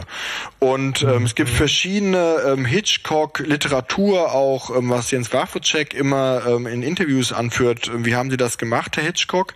Und es gibt auch Bücher über äh, die Filme Alfred Hitchcock Presents und ich werde auch jetzt mal mit so Leuten in Kontakt treten, die jetzt ähm, sich mit Hitchcock beschäftigen und werde die mal versuchen, gezielt auf das Thema Robert Arthur anzusetzen, weil es ja durchaus sein kann, ähm, dass die zwar viel auch zu Robert Arthur immer mal gelesen haben oder gesehen haben, ach in dem Archiv, oder es gibt da Briefe zwischen Robert Arthur, wo, keine Ahnung, vielleicht Robert Arthur seinen Buddy oder ähm, um Einschätzung mhm. fragt oder wie, wo, wie ist es denn gelaufen? Ähm, und ähm, das aber vielleicht für diesen Historiker oder Filmkritiker nie interessant war, weil er eben ein Buch über Hitchcock schreibt und nicht über Robert Arthur. Ja, und es kann ja sein, dass da irgendwo mhm. Wissen für mich interessant ist, was ein anderer hat, ähm, was ja, er mir klar. vielleicht zur Verfügung stellen kann. Das sind super spannende Dinge. Ich hatte auch mal gesehen, ähm, dass zum Beispiel Hitchcock nachträglich ähm, sich bereit erklärt hatte, mit ähm, Robert Arthur Tantieme zu teilen. Also ähm, irgendwie Auslandsverwertung ähm, ging zum allergrößten Teil nur an Hitchcock und er hat sich ähm, sogar rückwirkend bereit erklärt, mit Robert Arthur 50-50 zu machen. Okay. Ähm, das finde ich eigentlich einen coolen Zug. Und es lässt für mich eigentlich ja. darauf hindeuten, dass jetzt eigentlich nur ähm, Hitchcock gesagt hat, ich will jetzt Geld machen, sondern dass er auch wahrscheinlich irgendeine äh, anständige Bindung zu Robert Arthur hatte. Ja, wir haben uns ja bei der Folge mit dem unheimlichen Drachen, war für mich auch eine so ganz spannende Folge um ähm, Figur Hitchcock äh, Parallelen zu Die Vögel und alles. Da gab es genug Möglichkeiten, sich auch der Hitchcock-Figur nochmal anzunähern. Ist total spannendes Thema. Also wenn du da buddelst, das fände ich äh, sehr cool tatsächlich. Aber das macht es eben auch einfach so schwierig. Deswegen kann ich nicht sagen, gibt's ein Buch oder nicht. Wenn ich da, also ich habe verschiedene Fährten, die ich aufgenommen habe. Wenn ich da in der Sackgasse lande, dann werde ich kein Buch über sagen, wie ich fast Ben Nevis gefunden hätte oder sowas, ja. Und äh, dann irgendwelche, ja, das ist ja, dann mal wie ich fast Ben Nevis gefunden hätte. Das ist genau. Genau. Ähm, und also das kann sein, ähm, dass man da interessante Sachen herausfindet. Ähm, ich habe verschiedene Spuren, ähm, bin da auch zuversichtlich, dass ich jetzt nicht bei allen da in der Sackgasse landen werde, aber es muss mhm. natürlich auch einfach mal gucken, wie, ähm, wie erreicht man was. Ich habe schon festgestellt, in der Sherlock Holmes Szene ist ähm, sind die drei Fragezeichen überhaupt nicht präsent. Okay. Also Leute, die gern drei Fragezeichen hören, lesen, beschäftigen sich gern mit Sherlock Holmes und es wird auch sehr viel von Sherlock Holmes gesprochen bei den drei Fragezeichen, aber umgekehrt ähm, ist für so diese ähm, ähm, Sherlockianer oder wie ihn nennen, drei Fragezeichen, ähm, jetzt überhaupt nichts, womit man sich so großartig beschäftigen könnte. Die meisten kennen das auch gar nicht. Mhm. Ähm, aber was du eben angesprochen hast vom unheimlichen Drachen, da muss man natürlich aufpassen, das ist ja schon, sag ich mal, von einem ähm, Autor, der später kam, mhm. dass der nicht eine Hommage oder eine Persiflage schreibt über was, was der denkt, was Arthur vielleicht oder Fragezeichen mit Hitchcock hatten. Ja, ähm, da muss man dann schon gucken, ähm, dass ähm, Robert Arthur ähm, direkten Telefon äh, mit William Arden hatte, aber eben zu den anderen nicht. Ähm, und da ist dann wahrscheinlich sehr viel reininterpretiert. Ähm, von Nick West, also habe ich relativ viel schon gefunden ähm, bei Mark Brandl, also vielleicht ist da jemand von euren Hörern dabei, der da was hat. Also von Mark Brandl ist es super schwer. Ähm, da habe ich dann mal herausgefunden, wer seine Kinder sind und habe dann mal Kinder angeschrieben, die ich mit ihren Unternehmen und so weiter auswendig machen könnte, habe nie eine Antwort erhalten, weil die wahrscheinlich denken, da schreibt ein Bot oder ein Bekloppter oder sowas, ja. Ähm, dein Vater hat vor 40 Jahren mal ein Kinderhörspiel äh, geschrieben und ähm, Könntest du mal nachgucken, ob ihr noch Autorenkorrespondenz bei euch auf dem Speicher habt? Dann denken die Leute auch. Hm. Dann da hat natürlich auch der, der, ja, das, cool. das, was das seitengelagerte. Ja, Justus würde hinfahren. Ja, aber das seitengelagerte Problem ist ja, dass in äh, dem Moment, also dass das ja einen Mehrwert hat für, ähm, also das hat ja einen, äh, solche Informationen haben ja einen gewissen Wert, aber das ist jetzt kein Van Gogh, den man findet. Und dass man ähm, natürlich aufpassen muss, dass diese Leute jetzt nicht denken, dass sie jetzt eine Goldgrube bei mhm. sich auf dem Speicher haben, ja, und dass man dann natürlich durch sein Interesse ja. dann nicht den Eindruck erweckt, hey, du hast da einen Goldschatz, verkauf für den mal für fünf Mark, ich komme mal vorbei und fotografiere den mal, ja, was ja nicht so ja, ist, ja. ja. Das ähm, ja, das, das macht ja Leute auch erstmal skeptisch, wenn jetzt jemand bei euch anruft, hier bei dir auf dem, darf ich mal gucken, hinter der Mauer da bei dir auf dem Speicher, das ist für dich total uninteressant, ja, aber ähm, ich bin da Freak, mhm. ja. Äh, ja, das sagst ja. du so, das sagst du so. Genau, und dann reißt du dir erstmal selbst die Wand ein, ja. Und ähm, dann bietest du es irgendwo ja. im Darknet an, ja, und wunderst dich, warum keiner anspringt. Ja. Und ähm, man muss erstmal ähm, Leute von der redlichen Absicht überzeugen, dass man jetzt ähm, einfach sagt, man, man forscht erstmal um des Forschens willen und weil man Fan ist und Liebhaber und nicht, weil man jemanden, ja. sage ich mal, das mega ähm, seltene Panini-Bildchen abluchsen will und man weiß, man hat da gerade jemanden quasi betrogen oder so. Mhm. Ja, auf jeden Fall vielen Dank, dass du da jetzt schon auf die, auf die Frage, die wir so ein bisschen nachgebohrt haben, mit was hast du alles noch so in deinem, äh, auf dem Schreibtisch liegen und was, was könnte da in Zukunft noch kommen? Äh, da ist ja echt eine Menge, was sich da jetzt so schon aufgetan hat. Ja, alles, äh, alles und nichts. Spannend. Ja. Mal gucken. Also drei Leute hast du schon mal Appetit gemacht, auf jeden ja. Fall ich gehe mit den Gedanken da äh, tatsächlich heim. Ich, äh, ne, so, das ist für mich auch immer so eine ganz andere Welt noch, so eine ganz andere Dimension, dieses amerikanische noch. So. Ja. Ich meine, ich finde das einfach, das war ja eigentlich meine Motivation, überhaupt mich damit zu beschäftigen. Ich verstehe gar nicht, warum man das nicht von sich aus also von den Buchmachern heraus gehoben hat, diesen Schatz, also bei Harry Potter oder keine Ahnung was, was da für Bücher gibt.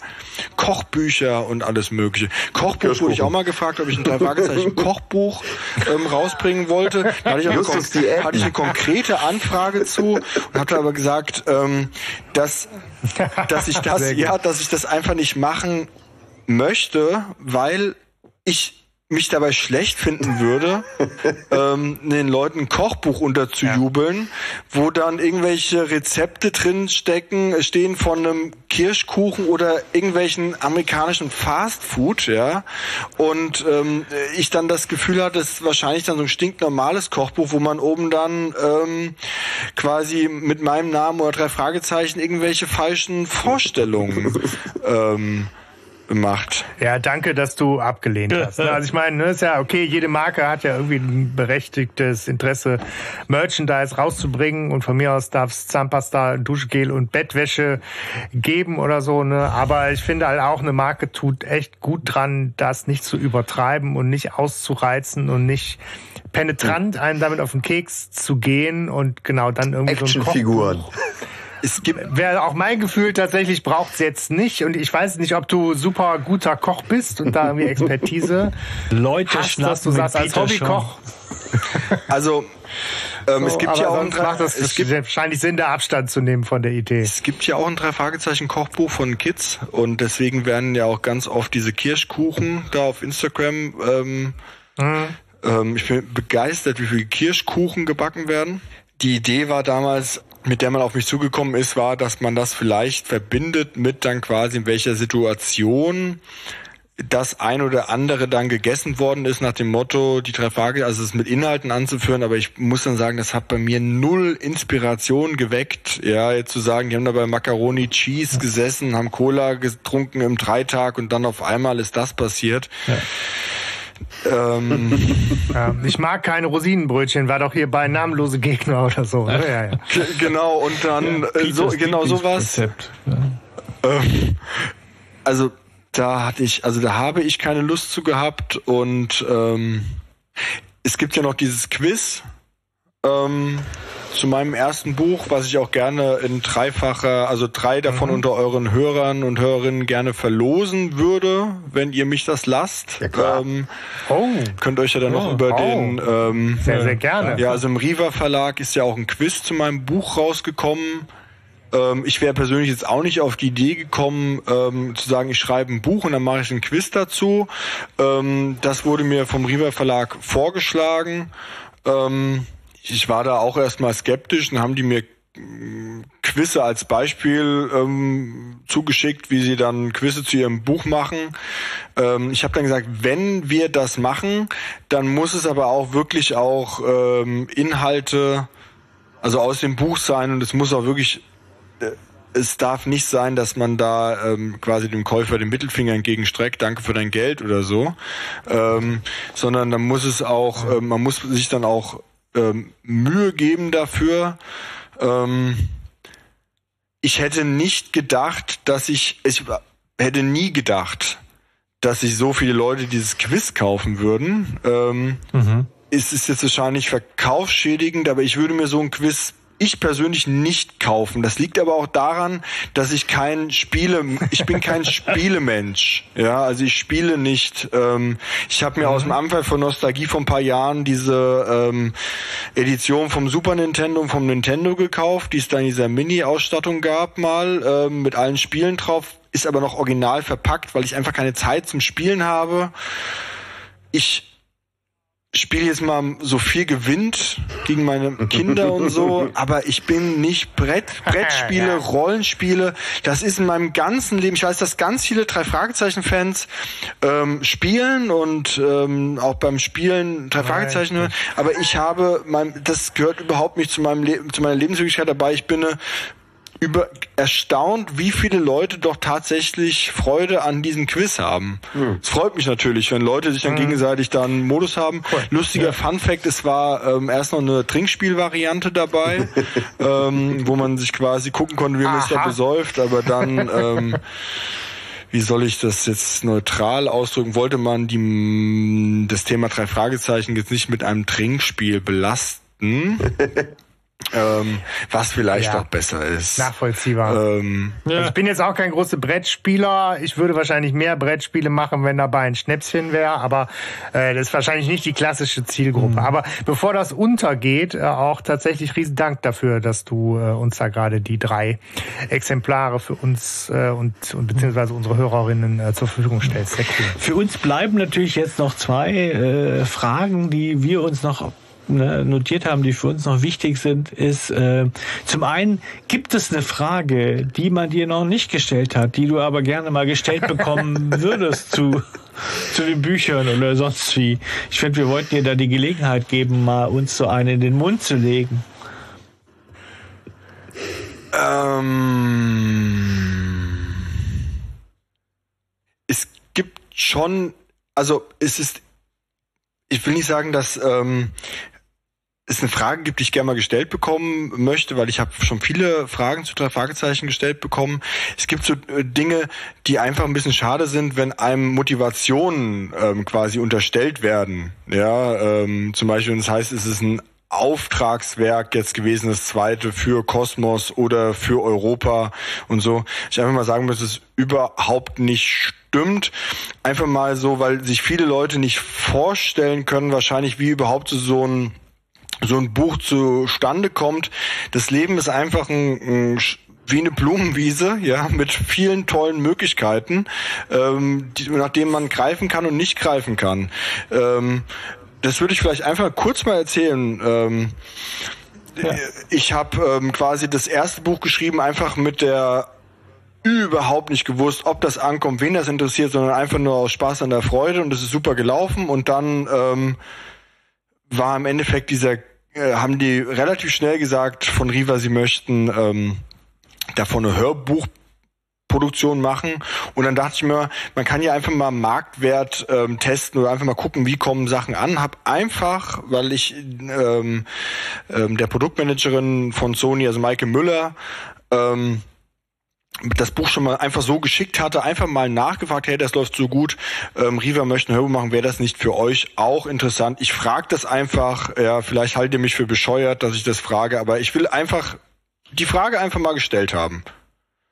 Und ähm, dann war da Interesse da ähm, und was ich gemerkt habe, was mich auch ähm, bei Sony und ähm, sehr beeindruckt hat, war die ähm, Massivität von Kreativität und wie man Ideen voranbringt. Also diese Sache mit den ähm, die Sprecher da als ähm, O-Töne, ähm, also die Autoren, also jeder, der interviewt worden ist, als O-Ton einzubringen, das zu hinterlegen mit Hörspielsequenzen und so weiter.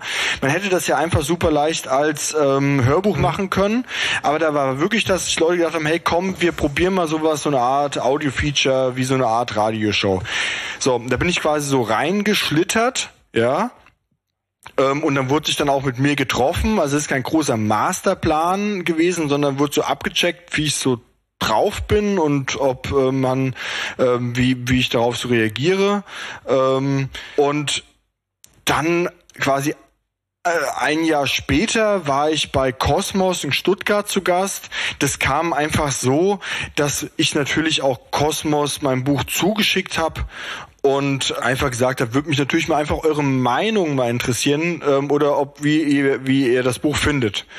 Und ähm, natürlich ist es mal interessant, sich mit euch auszutauschen, aber natürlich ist es einfach mal interessant, mal eine Stunde mit der Lektorin von Kosmos oder der Redakteurin von Kosmos dazu zu plaudern. Und ähm, da war immer mal ein Termin angesetzt, der muss dann abgesagt werden. Das war für mich einfach nur mal so ein Redaktionsbesuch. Also dass ich quasi einfach mal so als Auto mhm. da bin. Und dann hatte ich dann irgendwann mal Mitte 2019 eine E-Mail bekommen und da wurde dann gesagt, ja, die Silke Arnold, die äh, den Bereich quasi innehat, also nicht Lektorin, sondern die ist da äh, Redakteurin für verschiedene Jugendserien da verantwortet, würde mich auch gerne mal kennenlernen. Das ist ja nett. Da hat man da so einen Austausch und so, da war ich dann im September 2019 da in Stuttgart zu Gast und ich persönlich habe da nicht gedacht, dass dann der Chef vorbeikommt und mir die Hand schüttelt und dass dann da drei Leute sitzen und sich mit mir austauschen, was ich so für Ideen mit drei Fragezeichen habe und was so meine mein Blick ist und dass dann jemand mit dem Notizbuch da sitzt und sich Notizen macht. Das war mir überhaupt nicht bewusst.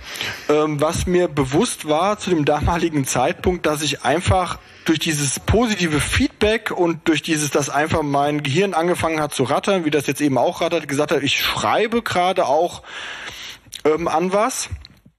Und ähm, es war immer mal ähm, überlegt, ob man zum Beispiel für die Welt der drei Fragezeichen eine Taschenbuchedition macht und ob es dann zum Beispiel eine erweiterte Neuauflage gibt, ähnlich wie es bei diesem Edgar Wallace Buch ja auch der Fall ist, in einem doppelt so lang gewesen oder ähm, ob ich an was anderem arbeite. Ich habe dann vorher schon angefangen, im Juli 2019, also zwei Monate bevor ich da bei Cosmos war, angefangen an diesem Buch über die Hörspiele.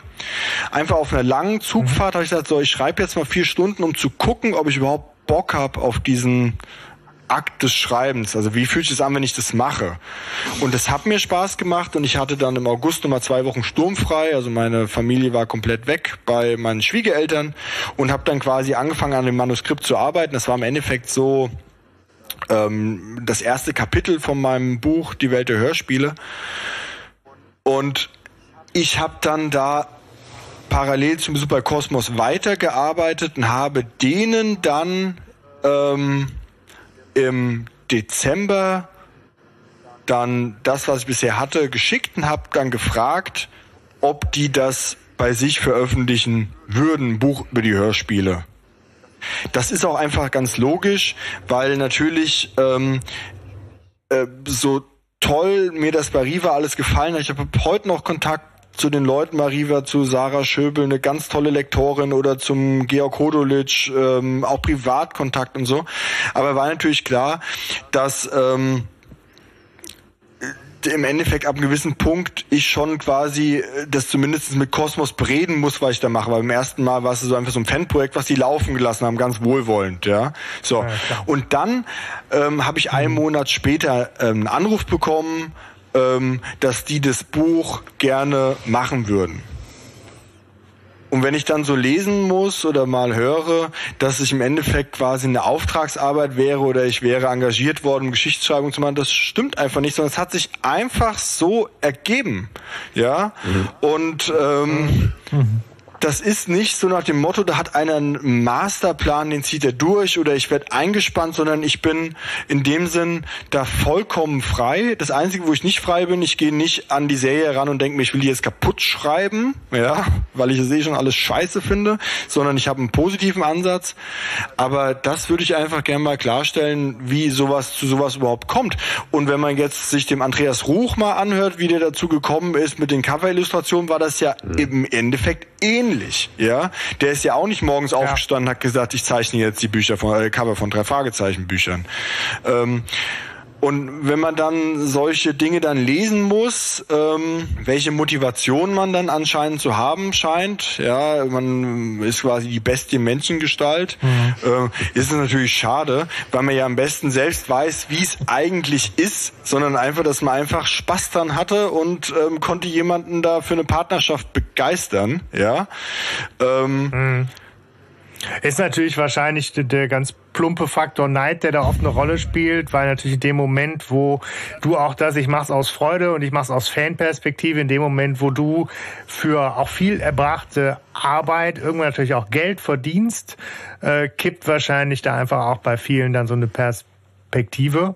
Ne? Und dann äh, Neid ist finde ich das aber auch. Äh, Neid ist so ein böses Wort. Ich will überhaupt niemandem was Böses gegenüber mir. Das habe ich ja gesagt. Nee, man, also man kann sich so, so diese Interpretation hinreißen lassen, aber Neid würde ich überhaupt, äh, das ist einfach so, dass viele Wahrheiten meistens relativ einfach sind und dass ganz viel im Leben, sag ich mal, von Zufällen ähm, geprägt ist oder dass man sich eine Chance erarbeitet und es ist nicht so wie beim Fußball, dass man eine Woche lang trainiert, wie man einen Freistoß macht und ein Viertel der Fälle geht auch genauso dann vielleicht im Spiel ins Tor.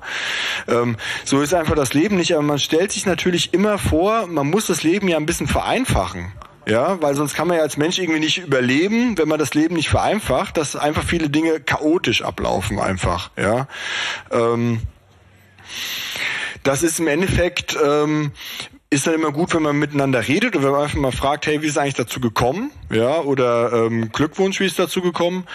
Aber ähm, nee, das ist einfach mal, ähm, das hat ja auch ähm, André Marx ja in dem Interview, was ihr gebracht habt, also was mein erstes Hören über euch, mhm. ja genauso, der hat dann doch erzählt, er hatte so quasi so einen Spaziergang, danach war er quasi Autor, ja. Mhm. Das war ja, genau. jetzt bei ja. mir nicht so, dass ich dann direkt danach gefragt worden bin, aber ich bin natürlich auch mit also die Einstellung, mit der André Marx und ich zu diesem Treffen gegangen sind, war eine andere wie der Empfang, den wir da oder ich da bekommen habe, nämlich einen ganz tollen Empfang. Wo ich immer noch mhm. dankbar bin, ähm, Silke Arnold, die dann auch mhm. mein Buch begleitet hat, die ist aber heute nicht mehr bei Kosmos, ähm, dass sie so an mich geglaubt hat und gesagt hat, hey, das ist einfach mal toll, ähm, das ähm, zu tun und der hat viele interessante Ideen, die vielleicht auch bei uns als Verlag ähm, ganz fruchtbar sein können. Nee, das kann ich gut verstehen, dass du da irgendwie auch mhm. sagst, das ist äh, ein wichtiger Unterschied, den man auch irgendwie verteidigen muss und eine, eine Angriffsfläche, die einfach unnötig ist. Und äh, ja, insofern äh, haben wir dir da gerne die Gelegenheit gegeben, äh, das an der Stelle nochmal irgendwie auch deutlich zu machen. Ähm, ich glaube, so die letzte Frage, die wir auf unserem Zettel auch noch hatten, äh, ist tatsächlich so, ob äh, du noch eine Frage an uns hast. Ich habe. Das muss ja jetzt mal sacken lassen. Nee, ich hatte in der Tat eine Frage an euch, weil ich ähm, mich mit dem Film, den ihr öfter schon mal angesprochen hattet, ähm, mal beschäftigt hatte. Aber eben nur mit dem Faktum, dass es einen Fanfilm gibt und ich dachte, es ist eben dieser Totenkopf, ähm, äh, sprechende Totenkopf-Film, aber das hattet ihr ja schon im Vorgespräch gesagt, ähm, dass es ein, zwei andere Filme sind. Und ähm, äh, da wollte ich eigentlich von euch wissen, ähm, wie es dazu gekommen ist. Aber das hattet ihr ja, glaube ich, auch schon bei euch in diesem Meet and Greet ähm, da vor einiger Zeit, glaube ich, äh, durchgesprochen. Von daher hat sich diese Frage in dem Sinne ähm, erübrigt. Ich kenne euch natürlich deutlich besser als ihr mich, weil ähm, die Stimmen sehr vertraut sind und ähm, ich weiß, wo ihr wohnt, was ihr macht und welche Ansichten ihr habt und ähm, finde das auch immer ganz toll. Das soll jetzt hoffentlich nicht bedrohlich klingen. Nein, überhaupt nicht. Ich ähm, weiß, wo ihr wohnt. Ich weiß, wo ihr wohnt und wenn ihr nochmal mit diesen Logiklücken kommt, ja, ähm, dann... Ähm, ja, ja. nee, das ähm, kann ich schwer sagen. Ähm, ich fände toll, wenn ähm, man diese Filme mal zu sehen bekommen würde. Es ist natürlich ein Problem mit, äh, mit der Sprachaufnahme. Ähm, wobei zum Beispiel beim Vollbild Vollplayback-Theater, die können das ja auch nicht veröffentlichen, sondern nur live aufführen, weil live aufgeführt ist es Kunst und veröffentlicht geht nicht urheberrechtmäßig. Ich weiß nicht, wie das bei dem Film ist, mit dem Totenkopf, der ja online war. Ich glaube, da war die Musik rausgeschnitten, meine ich. Da haben die einen Unterschied gemacht, aber ist natürlich ähm, immer noch nicht. Ich, ich glaube, du meinst den von Ragnar Wilke, oder? Ist das nicht der Totenkopf? Der hat den wirklich gespielt. Also ich kenne einen Ragnar, der war damals ein, ja. sag ich ja, ein Kollege von uns sozusagen. Wir haben mit dem auch einen Kontakt. Der hat also vor uns schon ja. diese Filme gemacht, aber der hat sie nicht im Vollplayback-Verfahren gemacht, sondern der hat die quasi wirklich gespielt. Stimmt, so. der hat die gespielt, genau. Und dann gibt's aber doch, glaube ich, ähm, dann gibt's da, äh, sag ich mal, äh, stumme ähm, Zeiten, wo, äh, glaube ich, vorher Musik drüber war. Stimmt, die haben die gespielt. Mhm. Und sein, ist das der, das wisst ihr, dass das der von diesem Jutz TV ist? Der ähm, da heute noch gibt's ja. Äh ja, der hat als Medienpädagoge gearbeitet. Ja. Meine ich in Wuppertal in der Ecke oder so. Also gibt's auch irgendwo noch. Also mit dem kann man sicher noch Kontakt. Also wir standen auch mal eine Zeit lang, also ist schon Jahre her, aber mit mhm. dem in Kontakt. Wuppertal ist natürlich ein drei Fragezeichen Nest, ne? Ähm, Oder war es irgendein, irgendein so ein medienpädagogisches Projekt, so ein echt gutes Vorzeigeprojekt? Ähm, also ich verordne die immer, äh, also in diesem ja. Jutz TV, weil die auch ganz viele Interviews geführt haben zu diesen Hörspielmessen, die es da 2009, 2010 gab. Ähm, da habe ich auch viele Interviews ausgewertet für mein letztes Buch. Die haben da Hagi Francis interviewt und so. Und das ist von Jutz TV. Also ähm, J Ja, ja, das habe ich auch gesehen, dieses Interview. Ich weiß nicht, ob er bei Jutz war, das kann ich nicht sagen. Ich weiß, dass er so ein Medienprojekt hatte und das war meiner Meinung nach so Ruhrgebiet, die Ecke. Okay. Aber ich bin mir nicht ganz sicher. Ne? Ja, aber ich meine, wir haben es da auf jeden Fall mit unserem Film ein bisschen schwieriger, den dann nochmal tatsächlich äh, rechtlich sauber zugänglich zu machen. Und das ist natürlich eine Schande, weil das kann man, denke ich, schon noch mal kurz erwähnen, wir natürlich uns über dieses Projekt einfach auch kennengelernt haben. Und es ist halt schon 2004, glaube ich, hat der erste Film den Weg so ins lokale Kino damals irgendwie gefunden für ein paar Vorstellungen und äh, ist halt ein, ein Verein draus entstanden und ähm, irgendwie viele Freundschaften und Kontakte. Es war halt wirklich auch für, für uns drei ganz wesentlicher wichtiger Teil. Ja, ich bin ja erst beim zweiten Biografie. Film dazu gekommen. Ne? Und äh, Du bist ja. trotzdem einer von uns, ja, Hanno. Nee, aber es ist, halt, es ist halt so dieses verbindende Element, äh, was natürlich auch klar war, wenn wir als drei Freunde einen ja. Podcast machen, dann ist das das Thema, was, was uns da auch verbindet. Und äh, es ist eine Schande, weil wir auch echt viel Mühe und Liebe in diese Filme gesteckt haben und es auch wirklich im, im allerbesten Sinne als Hommage äh, gedacht haben.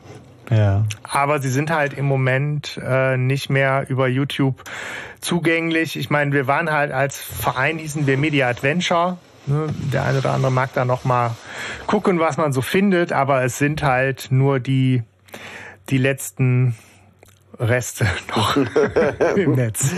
Das letzte Making. Wer weiß, auf welchen Dachböden man diese Filme noch finden wird. Ne? Also ja. später mal. Aber ich denke, ja, das ist ähm, genau, also unter Media Adventure, man findet unsere Making-ofs, glaube ich, zumindest bei noch, YouTube. Aber genau. ihr habt da nicht ja. gesprochen, sondern nur gespielt.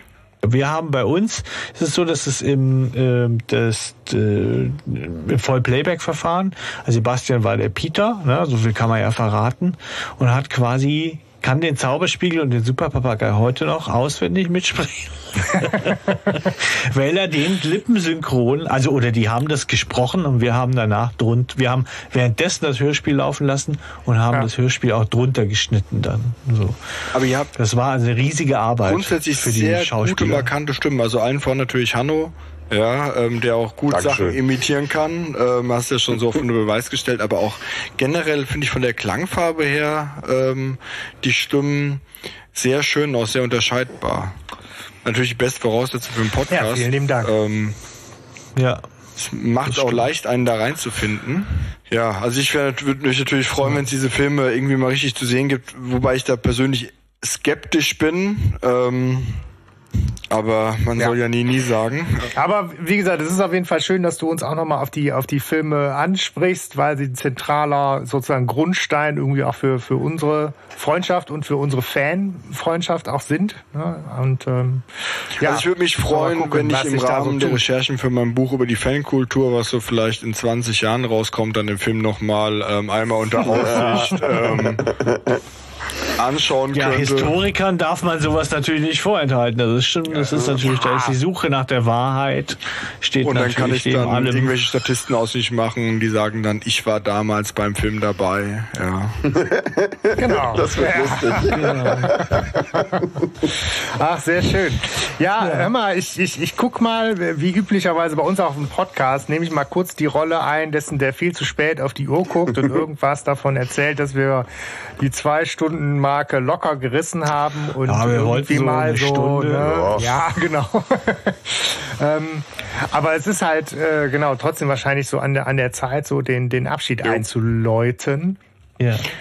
Es hat mir große Freude bereitet ähm, und ähm, ja, vielen Dank für die Einladung, dass wir mal ähm, reden konnten über, es gibt, ähm, wie ihr auch wisst, ja nichts Tolleres als über die Fragezeichen zu reden, deswegen vielen Dank, dass ich euer Gast sein durfte.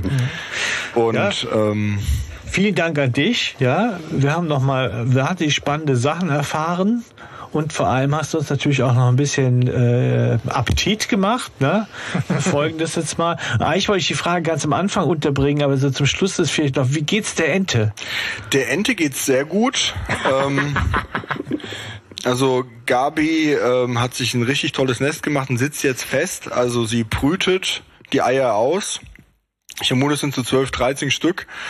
Und ähm, ich muss jetzt irgendwann den ähm, Moment abpassen, wenn sie weggeflogen ist. Da muss ich den Kübel, in dem sie drin setzen, so ein Baby-Reisebettchen reinstellen, weil sonst kriege ich, wenn die Küken geschlüpft sind, ein Problem, weil die dann von mir ähm, vom dritten Stock runterhüpfen wollen auf die Straße und wollen dann anderthalb Kilometer zum Fluss watscheln. Und das werden die nicht überleben. Das heißt, ich muss quasi ähm, diesen Kübel da reinstellen und dann muss die Ente zurückkommen, muss ich denken, oh, das Bett stand hier vorher woanders, ja, und muss das aber, trotzdem ist dieser Drang von der Ente dann auf ihr Nest zu kommen dann doch so groß, ja, ähm, dass sich dann so reinsetzt und dann sind die quasi, wenn die geschlüpft sind, so drei, vier Stunden, bis dann das Ententaxi kommt, in diesem Babybettchen denken sich, warum komme ich hier nicht raus? Und das Wichtige ist ja dann, am, weswegen ich dieses Ententaxi rufen muss, ist ja, dass man ähm, Mutter und Küken an den Fluss bringen muss. Und wenn ich da jetzt quasi ähm, mich falsch verhalte, fliegt die Mutter weg und ich sitze dann mit 13 Küken in der Badewanne. Ähm, was meine Kinder super finden würden. Ja, die wollen auch immer die Tür aufhalten, weil die ist ja sehr zahm mittlerweile, ja. Ja, also ich klar. fasse sie jetzt nicht an, aber man so und dann, aber dann muss quasi einer mal ordentlich am Hals zupacken und die muss dann in so einen Plastikbeutel rein. Ähm, und dann wird die dann aus dieser Tüte rausgelassen mit den Küken dann zusammen und die Ente denkt dann auch, dass überhaupt nichts Schlimmes gewesen ist und geht dann schwimmen. Die kommt auch jedes Jahr wieder. Also für mich wäre das ein traumatisches Erlebnis, nach der Entbindung ja am Hals gepackt zu werden, in eine Plastiktüte rein, ja in ein Auto gesetzt zu werden, mit meinen Kindern an den Fluss gebracht zu werden. Aber anscheinend ist es einfach so für die der sichere Hafen und ist ein extrem treues, liebes Enten stellen nicht zu viele Fragen. Genau. Ja, aber Enten gucken Also die dich ist an. echt schön gewohnt. quasi. Enten fixieren dich. Also das erste Jahr mit Ente war schon relativ anstrengend, weil du sitzt auf dem Balkon und die Ente beobachtet dich konstant, ohne mit irgendwelchen Augenlidern oder so zu äh, machen und guckt dich einfach an. Ja, du guckst Fußball, und die Ente fixiert dich. und teilweise, wenn ich dann da gesessen habe, habe ich dann gemerkt, Aber mein erstes Jahr mit Ente könnte auch ein schöner Buchtitel Ja, sein. ich habe auch interessante Plotideen jetzt für drei Fragezeichen Bücher, wo so eine Ente äh, mit so einem Ei. Also ich könnte ja quasi da gut was verstecken im Nest und so weiter. Aber lassen wir das jetzt an der Stelle. Nee, die Ente, äh, wenn die dann am Anfang so gedacht hat, ich müsste dann aufstehen dann vom, vom Stuhl, damit sie dann in ihr Nest ging, also jetzt fangen wir gar nicht an, Gabi. Ich bin hier, du kennst mich, geh einfach in dein Nest und ist gut. ja. Und ähm, ich hatte auch mal vom Nachbarn. Aber jetzt äh, ganz kurz, Gabi heißt sie nicht wegen TKKG. Nee, oder, oder nee, nee, nee. Die heißt Gabi. Nee, nee. Ähm, auf gar keinen Fall. Nee, Gabi und Gustav, keine Ahnung. Gabi das einfach so. ein schöner Name. Die Kinder auch kann, können Kinder gut aussprechen. Gabi. Nee, die ist auch mal, die, die kackt auch nicht da oben bei mir auf dem Balkon. Die ist sehr reinig. Die fliegt dann immer, wenn sie mal kacken muss und pinkeln dann unten auf die Straße. Hat ein Nachbar mal versucht, die einzufangen und hat gesagt, hier hat sich eine Ente verwirrt. Dann gesagt, können Sie bitte meine Ente in Ruhe lassen? Die wohnt bei mir oben auf dem Balkon, ja. ja. Nee, ist, ähm, Hey, get off my duck. Ja, also wer das weiterverfolgen will, bei mir auf Instagram, ähm, CR Rodenwald, ähm, das Profil. Und wie gesagt, ähm, drei Quizze ja. können wir gerne noch verlosen. Ähm, wie wir das machen, das könnt ihr ja dann ähm, noch ähm, entscheiden. Ich verschicke die dann gerne. Genau, dann lassen wir uns was Schönes einfallen. Genau. Ja. Okay, dann Super. macht's gut Super. und dann cool. hören wir wieder mal voneinander irgendwann. Ja. Jo. Herzlich gerne, Sehr hoffentlich gerne. bald in echt auf unserem Dachboden. Alles ne? klar. Mach's Ciao. gut, Christian. Tschüss. Tschüss.